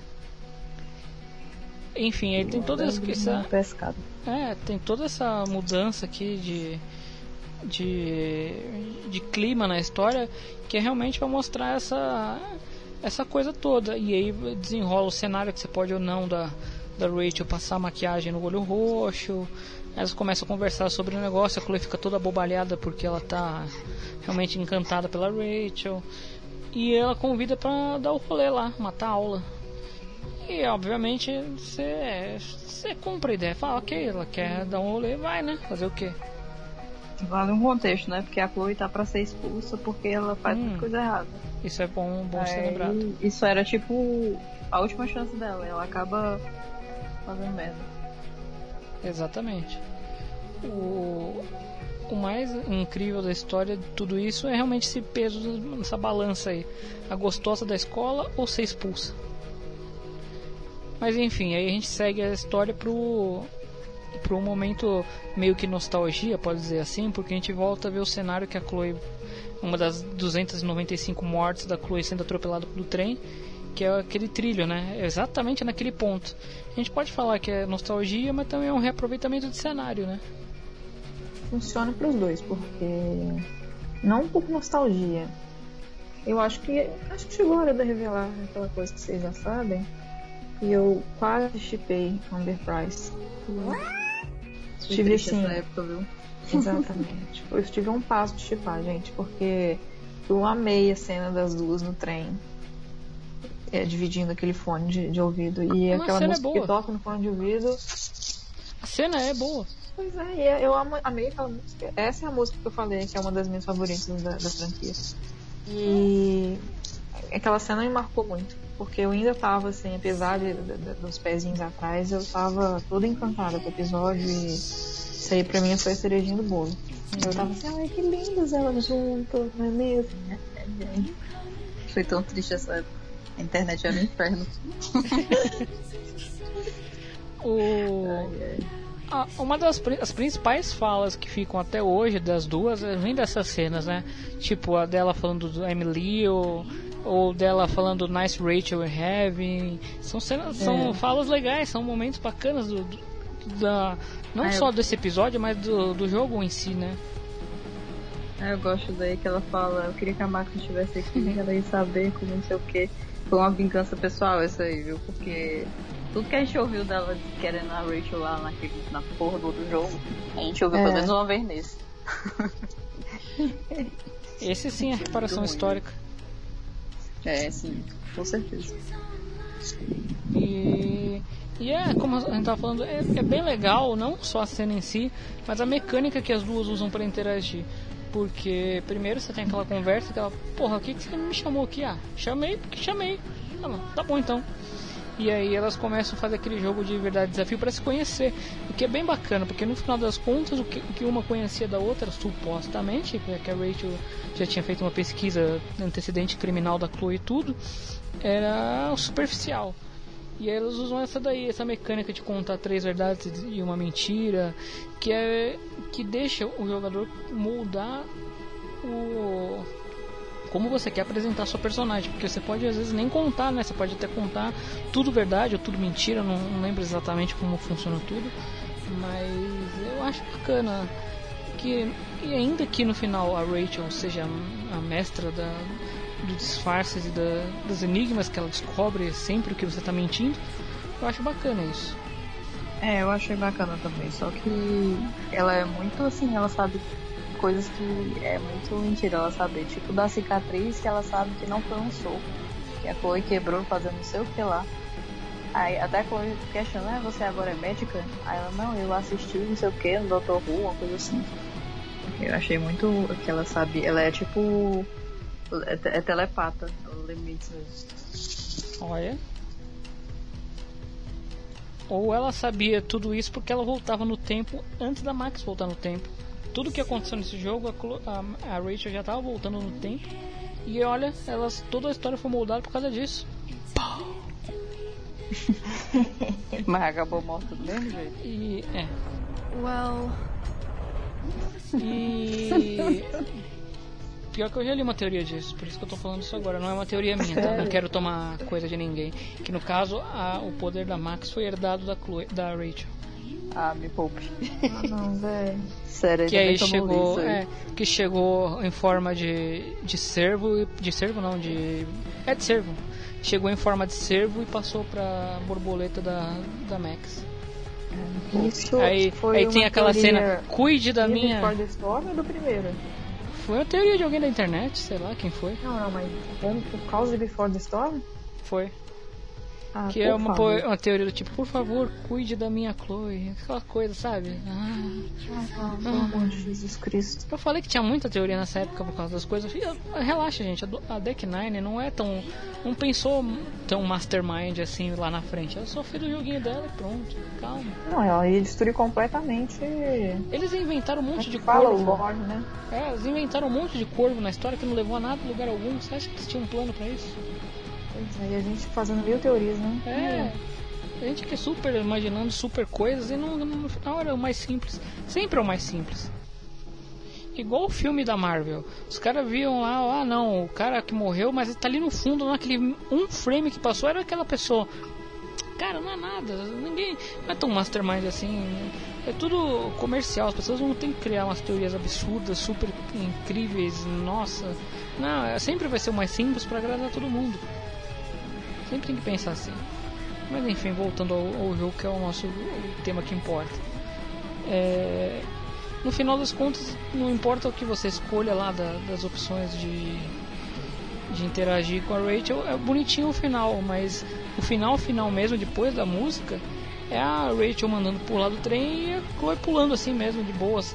Na real, um trem em movimento daquele jeito, a Chloe teria saído rolada, rasgada no, no chão, toda machucada. Pois é. Mas como diria agora Pérez, temos que aprender a voar. Essa foi longe, hein? É. É, o, o público-alvo do nosso podcast é capaz de não pegar referência, mas tudo bem. É. É. Enfim. E aí a gente chega no parque. O parque é um, é um outro cenário é, novo, né? Totalmente criado para esse jogo. Aliás, à medida que os episódios vão ficando ruins e vão ficando com o prazo apertado, os cenários originais vão diminuindo, né? E nesse caso a gente tem esse, esse parque que é razoavelmente grande, bonito. E as duas chegam ali naquele mural, no mural, mirante, né? Chegam naquele mirante, vai ficar vendo o povo lá embaixo. E incrivelmente eles colocam moeda na máquina sem ver que está escrito que estava quebrada a máquina. Achei brilhante isso. Mais uma prova que as pessoas são burras, não importa o lugar do mundo. Que fazem as coisas sem ler. E aí você tem todo um minigame de buscar um negócio para quebrar. A Chloe gadíssima, sendo total gado nesse momento. Nossa. Nossa, muito gado. A, Chloe, a partir do momento que entrou no trem, ela virou gado suprema. Que antes ela tava meio gadinho. Aí depois ela virou gado supremo. Gadinho. É, gadinho, virou gado supremo. Era uma bezerra. Porque, é, porque ela pega, um, nego- pega uma coisa, pra pegar outra coisa, pegar outra coisa, pra pegar a moeda. Pra... Nossa senhora, que trabalho. Não, não merece isso, amigo, não merece. Enfim. E aí elas ficam brincando de fazer fala dos outros quando elas conseguem finalmente enxergar lá embaixo. E a Chloe com super tato também, a Chloe não tinha como saber, né? Acaba pegando o pai da, da Rachel pra fazer a- esse teatrinho. E aí a, a Rachel surta porque, né? É o pai e a amante. Finalmente encontrou a- a- o que ela veio buscar ali. E a coitada da Chloe fica sem entender porra nenhuma, né? O que aconteceu com essa menina? Eu não comento nada hoje, eu só escuto. Essa parte eu achei assim, de uma obviedade tão grande. Porque tava na cara que aquele cara era o pai dela e que. Tipo, que ela ficou mal bem na hora que ela começou a ver eles e. Tipo, ela puxou o negócio lá, o. Esqueci o nome daquilo. Pro casal, né? De uma vez até a Chloe dá um, comenta sobre isso, né? Que ela fala, ah, tá bom, não quis é, roubar o negócio todo pra mim. E fica lá, né? A Chloe começa a fazer piada sobre eles da, darem os amarros e tal, aí a Rachel já muda de, de- muda de, de humor na hora e quer ir embora, tá meio. Ah não, ela não quer ir embora, ela quer virar radical, igual a Chloe, né? Vamos roubar o vinho do casal. Vamos roubar o vinho do casal que tá lá atrás.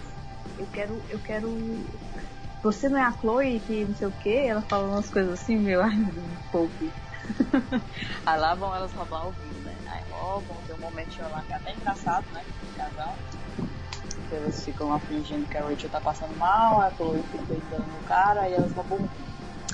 Aí voltam bebendo e a Rachel surta totalmente com a Chloe. Que, assim, de uma forma que não faz o sentido. Que ela fala assim, você, Chloe Price, nem tudo é sobre você. Você devia ser menos egoísta e pensar nas outras pessoas. Sendo que tudo que a Chloe fez até agora foi pensar na porra da Rachel, fazer tudo que ela queria. A pessoa abandonou a escola, que ela vai ser expulsa, perder a bolsa, pra ir com aquela menina no- na porcaria do negócio que ela nem sabia o que é que tava indo fazer. Tá sendo manipulada pra ir fazer aquela mesmo com uma conversa dessa, gente, me poupe.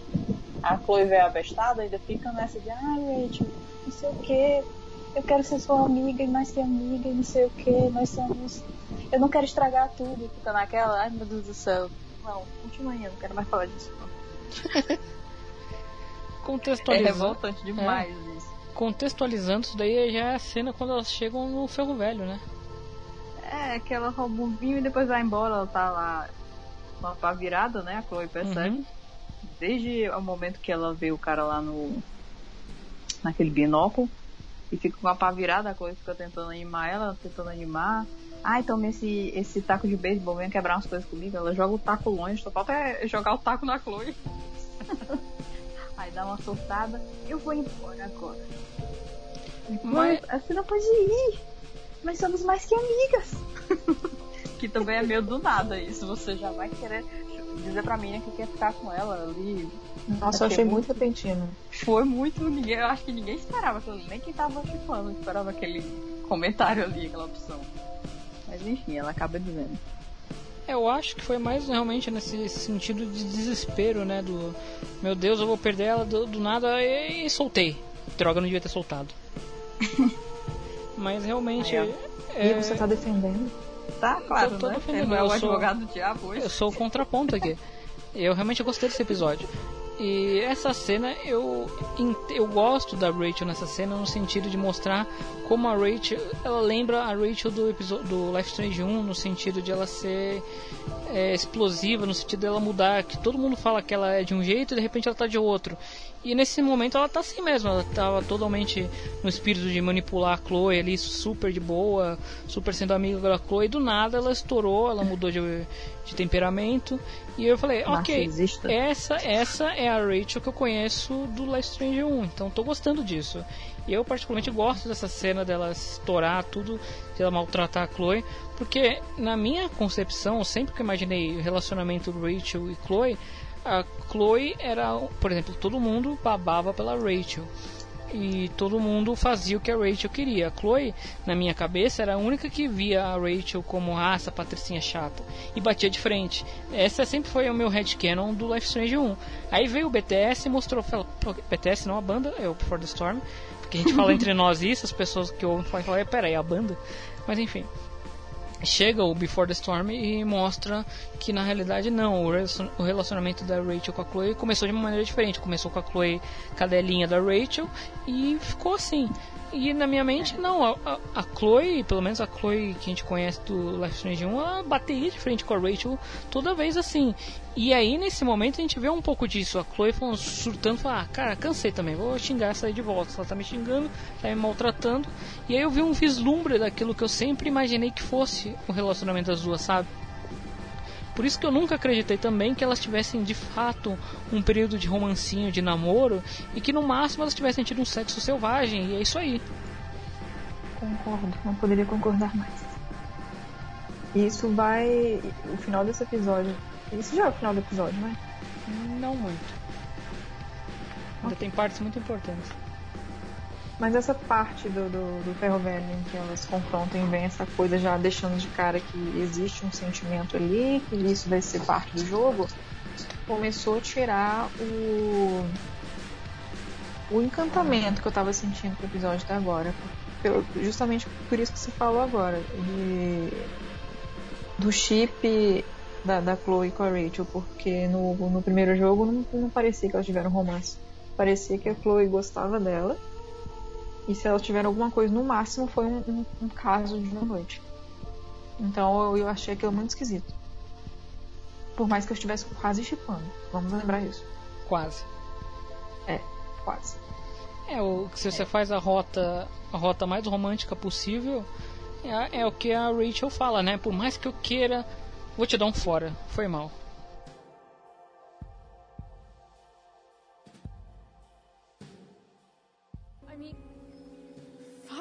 Are you actually going to make me say it? Say what? You know, like a friendship. But more. Ah. I know. Weird, right? It's just today was the best day I've had since since my dad died. And when I almost ruined it just now, the way I ruin everything, it made me realize whatever's going on between us is special. Come on, say something. Chloe, I. I. You know what? Forget it. This was really stupid. I mean, you're Rachel Amber, and I'm Chloe Price. It's not that. It's just hard right now. And I can't talk about it. Why not? Because I can't. I know it isn't fair, but it's how it is.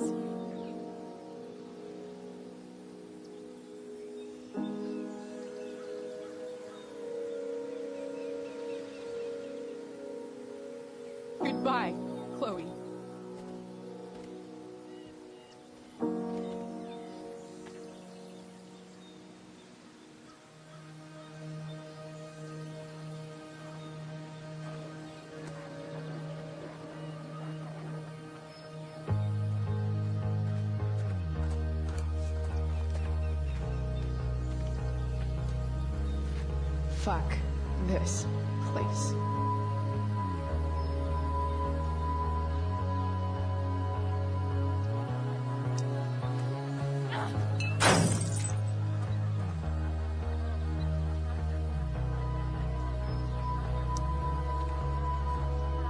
You know she's fake.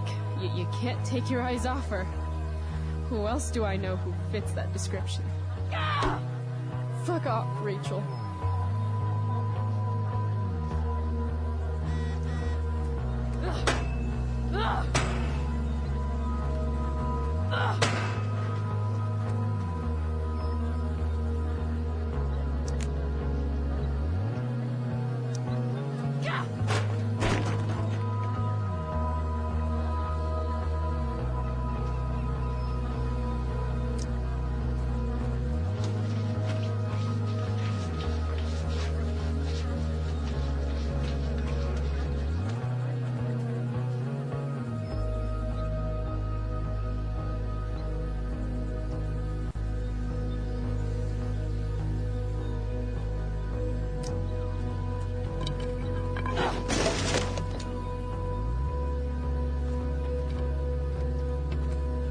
Never understood your hard on for cameras, Max. You took a million pictures of us, and not one of them showed that you were gonna leave when I needed you most. Fuck cameras.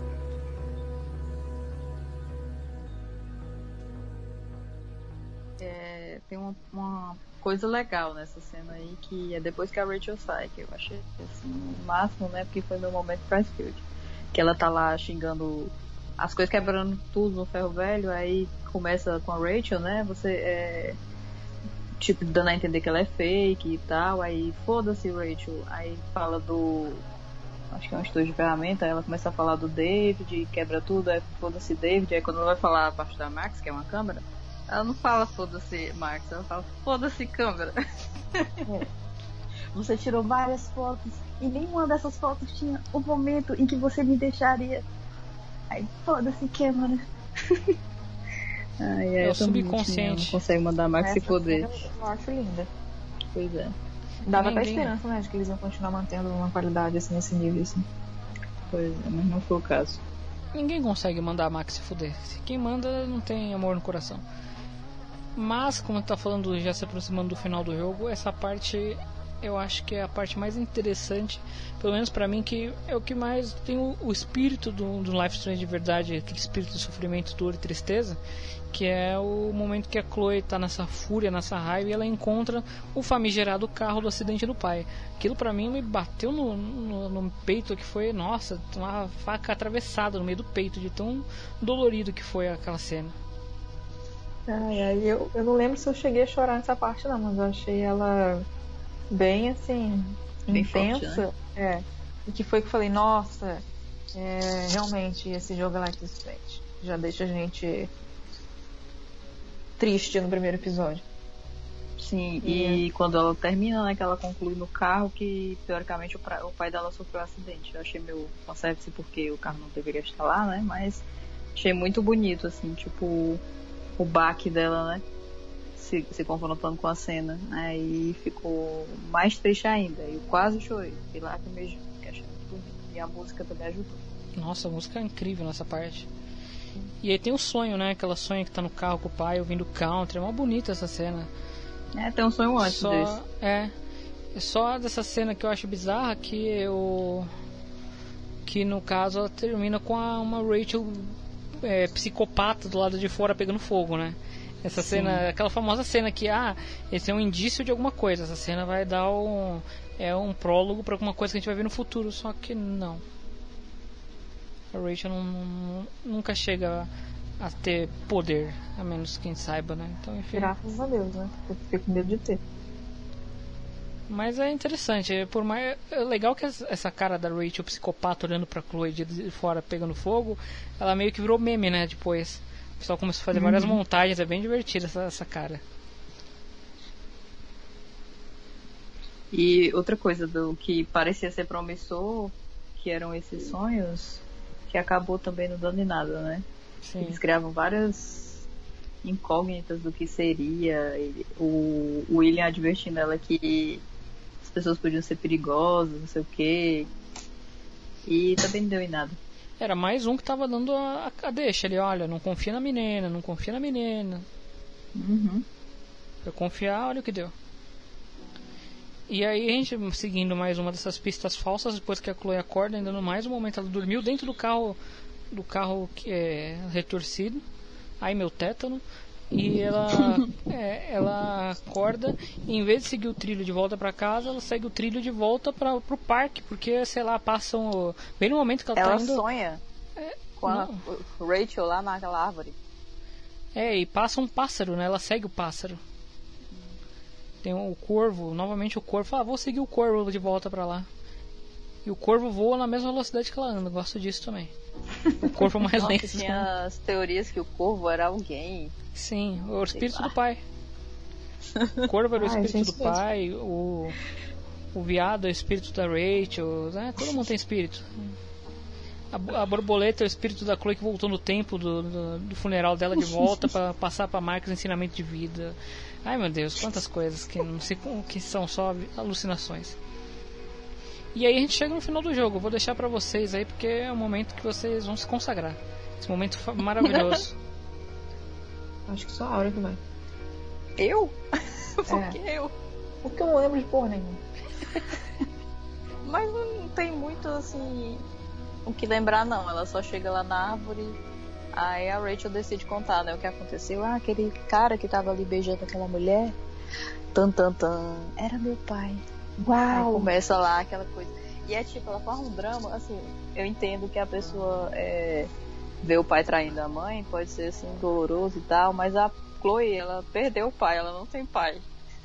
Acho que tudo que ela queria mais ver na vida dela naquele momento era o pai dela beijando quem quer que fosse. E ela nunca mais vai ter essa oportunidade. Aí a menina faz um drama desse tamanho, incendia uma floresta inteira porque ela viu o pai dela traindo a mãe. É, isso eu achei bem exagerado. Vá pro inferno, pelo amor de Deus, é muito mimada. Mas é que ela perdeu o controle dos poderes dela, o poder de vento, os fogo, poderes whatever. que não existem, né? Nossa, gente, a. O, como é que fala? As teorias de que ela tiver, que tinha um poder, pelo amor de Deus, eu fico com muito medo disso acontecer. Foi não é possível que vocês vão cagar tanto assim. Foi.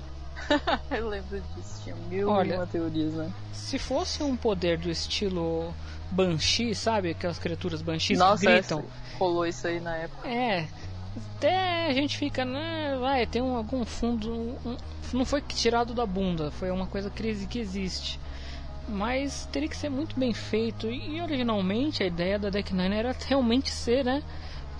A Rachel teria um poder herdado da mãe. Seria uma coisa meio maluca. Mas a gente vai falar isso no episódio Peraí, 3. Sério? Sim, era um dos vazamentos, lembra?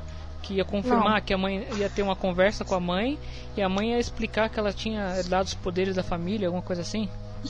Por favor, meu filho. Sim, pode ser pior, né? Sempre pode ser pior. Mas enfim. É...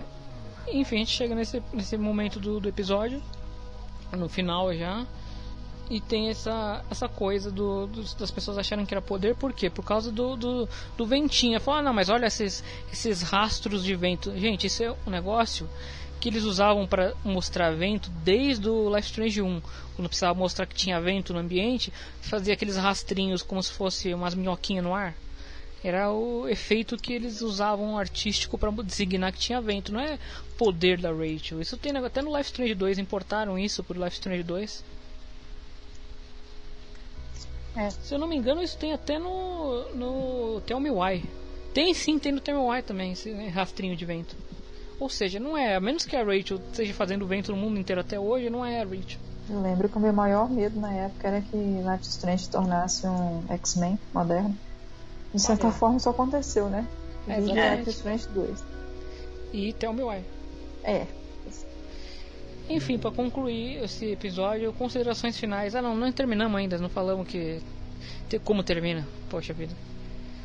Aí do fogaréu, né? Você imagina, pegou fogo no a Rachel bota fogo no, Na, na foto. foto e queima o, o, o, o lixinho do parque. Aí a infeliz me chuta o negócio, queima a árvore, a árvore queima a florestinha, a florestinha queima o parque inteiro e fudeu. E é legal a Porque cara, a bonita ficou revoltada. legal a cara que a Chloe faz de tipo, Eu podia ter ficado revoltada e feito igual a Chloe, né? Quebrar o ferro velho. Não tem nada lá pra matar. Pois é. o máximo que acertar a cabeça de um esquilo.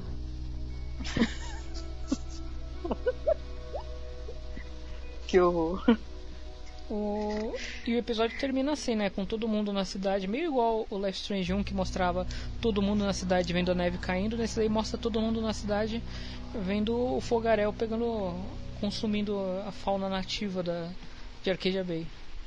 É. O cabaré. E fim de episódio. Graças a Deus acabou assim. Mentira, eu gostei desse episódio. Minhas considerações finais sobre esse episódio. Eu gostei e na época eu gostei bastante. Hoje em dia eu gosto menos, mas eu ainda gosto, apesar de saber de todos os problemas que ele tem. Especialmente, para mim, o que me incomoda nem são tantos os problemas de de gráficos, problemas técnicos e sim os problemas de história, especialmente os problemas de continuidade do Life Strange 1 pro Before the Storm. É. Se a gente for pensar que uma das melhores coisas do episódio foi o, o jogo de RPG que não acrescenta em nada na história, né? Uhum. É, já fica meio problemático, porque não só a melhor parte, como é uma das partes mais longas, né? Porque as outras é mais você só conversando com as pessoas, interagindo. Não tem nenhuma mecânica mais complicada de você fazer, assim, de jogar mesmo. Não mesmo. E outra coisa, vou fazer a meia culpa, né? Que se a gente tivesse gravando esse podcast durante o lançamento, talvez a gente tivesse mais elogios. Porque Sim. teria mais expectativa. Porque Sim, o sim. segundo ele quebrou tudo. Sim, o segundo, Quebrou especialmente o- Quebrou. A metade pro final do segundo, ele meio que te deixa, sabe, tipo. Ah, Sim. sabe, você Aquela fica. revelação lá no jantar. É, calma que a gente vai gravar sobre isso, vai ter bastante tempo pra reclamar do. É. No frente da minha salada e joga o negócio. Mas ela tava preparadíssima pra meter o pau no jogo inteiro, né? Porque a bonita que esqueceu que ia ser um programa por episódio. Ah, sim. A bonita terá tempo pra cativar a audiência. Mas com- comentem suas considerações finais, o que vocês gostaram e não gostaram. E o que eu mais gostei, fora o jogo de, de RPG, que da história em si, foi essa cena da, da Chloe quebrando tudo, que eu achei bem Life is Strange, bem, é, bem feito, uma cena assim que não foi forçada, que foi bem nos moldes da franquia mesmo. E o que eu não gostei foi praticamente todo o resto. Sinceridade é que importa. Sinceridade acima de tudo. dela mesmo.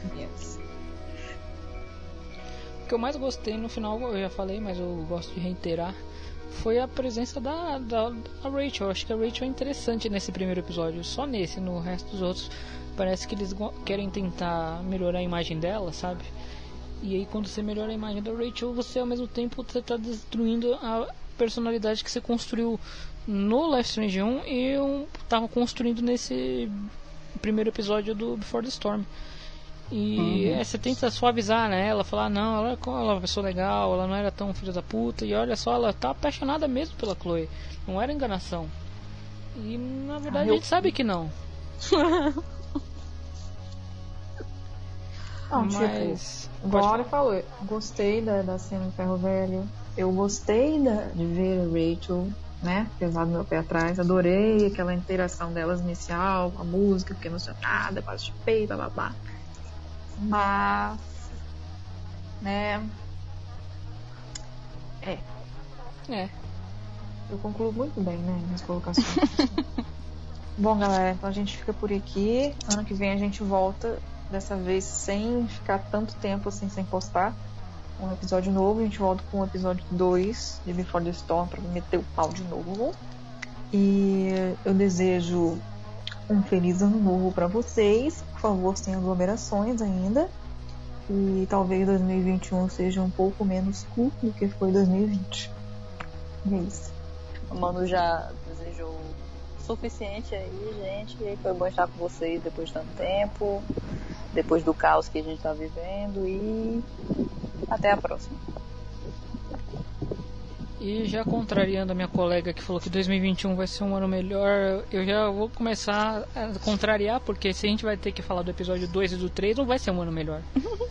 Então, Tu vai ver, tu vai rir, vai falar, vai, vai gongar, é legal também. vai ser melhor sim. E quem sabe, se a gente tiver muita sorte, uma vacina apareça até o final do ano que vem. E é, enquanto isso, usem máscara, passem álcool gel, mas necessariamente mantenha o isolamento das outras pessoas. Quando você for na fila do pão da padaria, não fica grudado na pessoa da frente, por favor. Nossa, sim. Inferno, gente. É, não faça isso.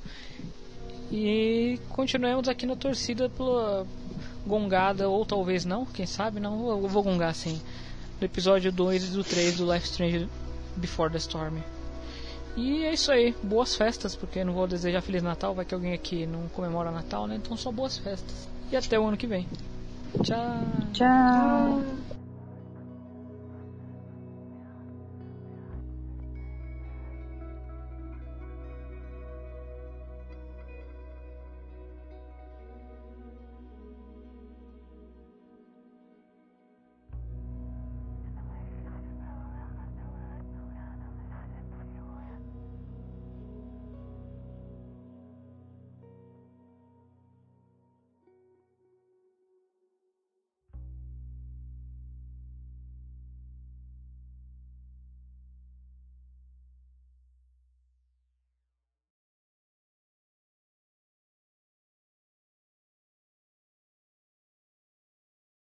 Deixa eu É, só tava voltando. amarrar meu cabelo, Brasil. Peraí. Ó, mais uns A meses eu consigo fazer um, um amarrar de cabelo aqui, tipo aqueles coques samurai. né? Eu vou fazer dois chiquinhos. Eu- Eu vou falar, tá, gente? Só um minutinho, tá, queridos? Guarda ali, por favor. Não é Então, como se eu tivesse algum lugar pra ir. Vocês viram o jogo do Vin Diesel que eu falei do Ark lá, que tem o Vin Diesel? Eu devo ter visto, sim. Então, o apelido do jogo é Velociraptors e Furiosos. É. Ok, a piada eu achei que tinha mais impacto, mas não foi uma bosta de piada. E eu mijei de rir quando eu li. Se entrar duas coisas ao mesmo tempo, aí eu fui ler outra coisa e nem ouvi a piada. E pra você ver que é mais um momento O que de. que ocorreu? A gente vai falar episódio por episódio? Quê? A gente vai falar episódio por episódio de Before the Storm ou é Before the Storm no geral? A gente vai fazer um episódio por episódio, né? No caso, esse é o episódio 1. Menina, eu tava achando que era tudo junto. Não, Vai acabar não, às 5 pelo, horas da manhã. é, pelo amor é, de eu Deus, tô pensando. não. Jesus Cristo, a gente vai acabar muito. Não, meu Deus. É muito sofrimento. Esse podcast foi uma produção Rádio Chacabra.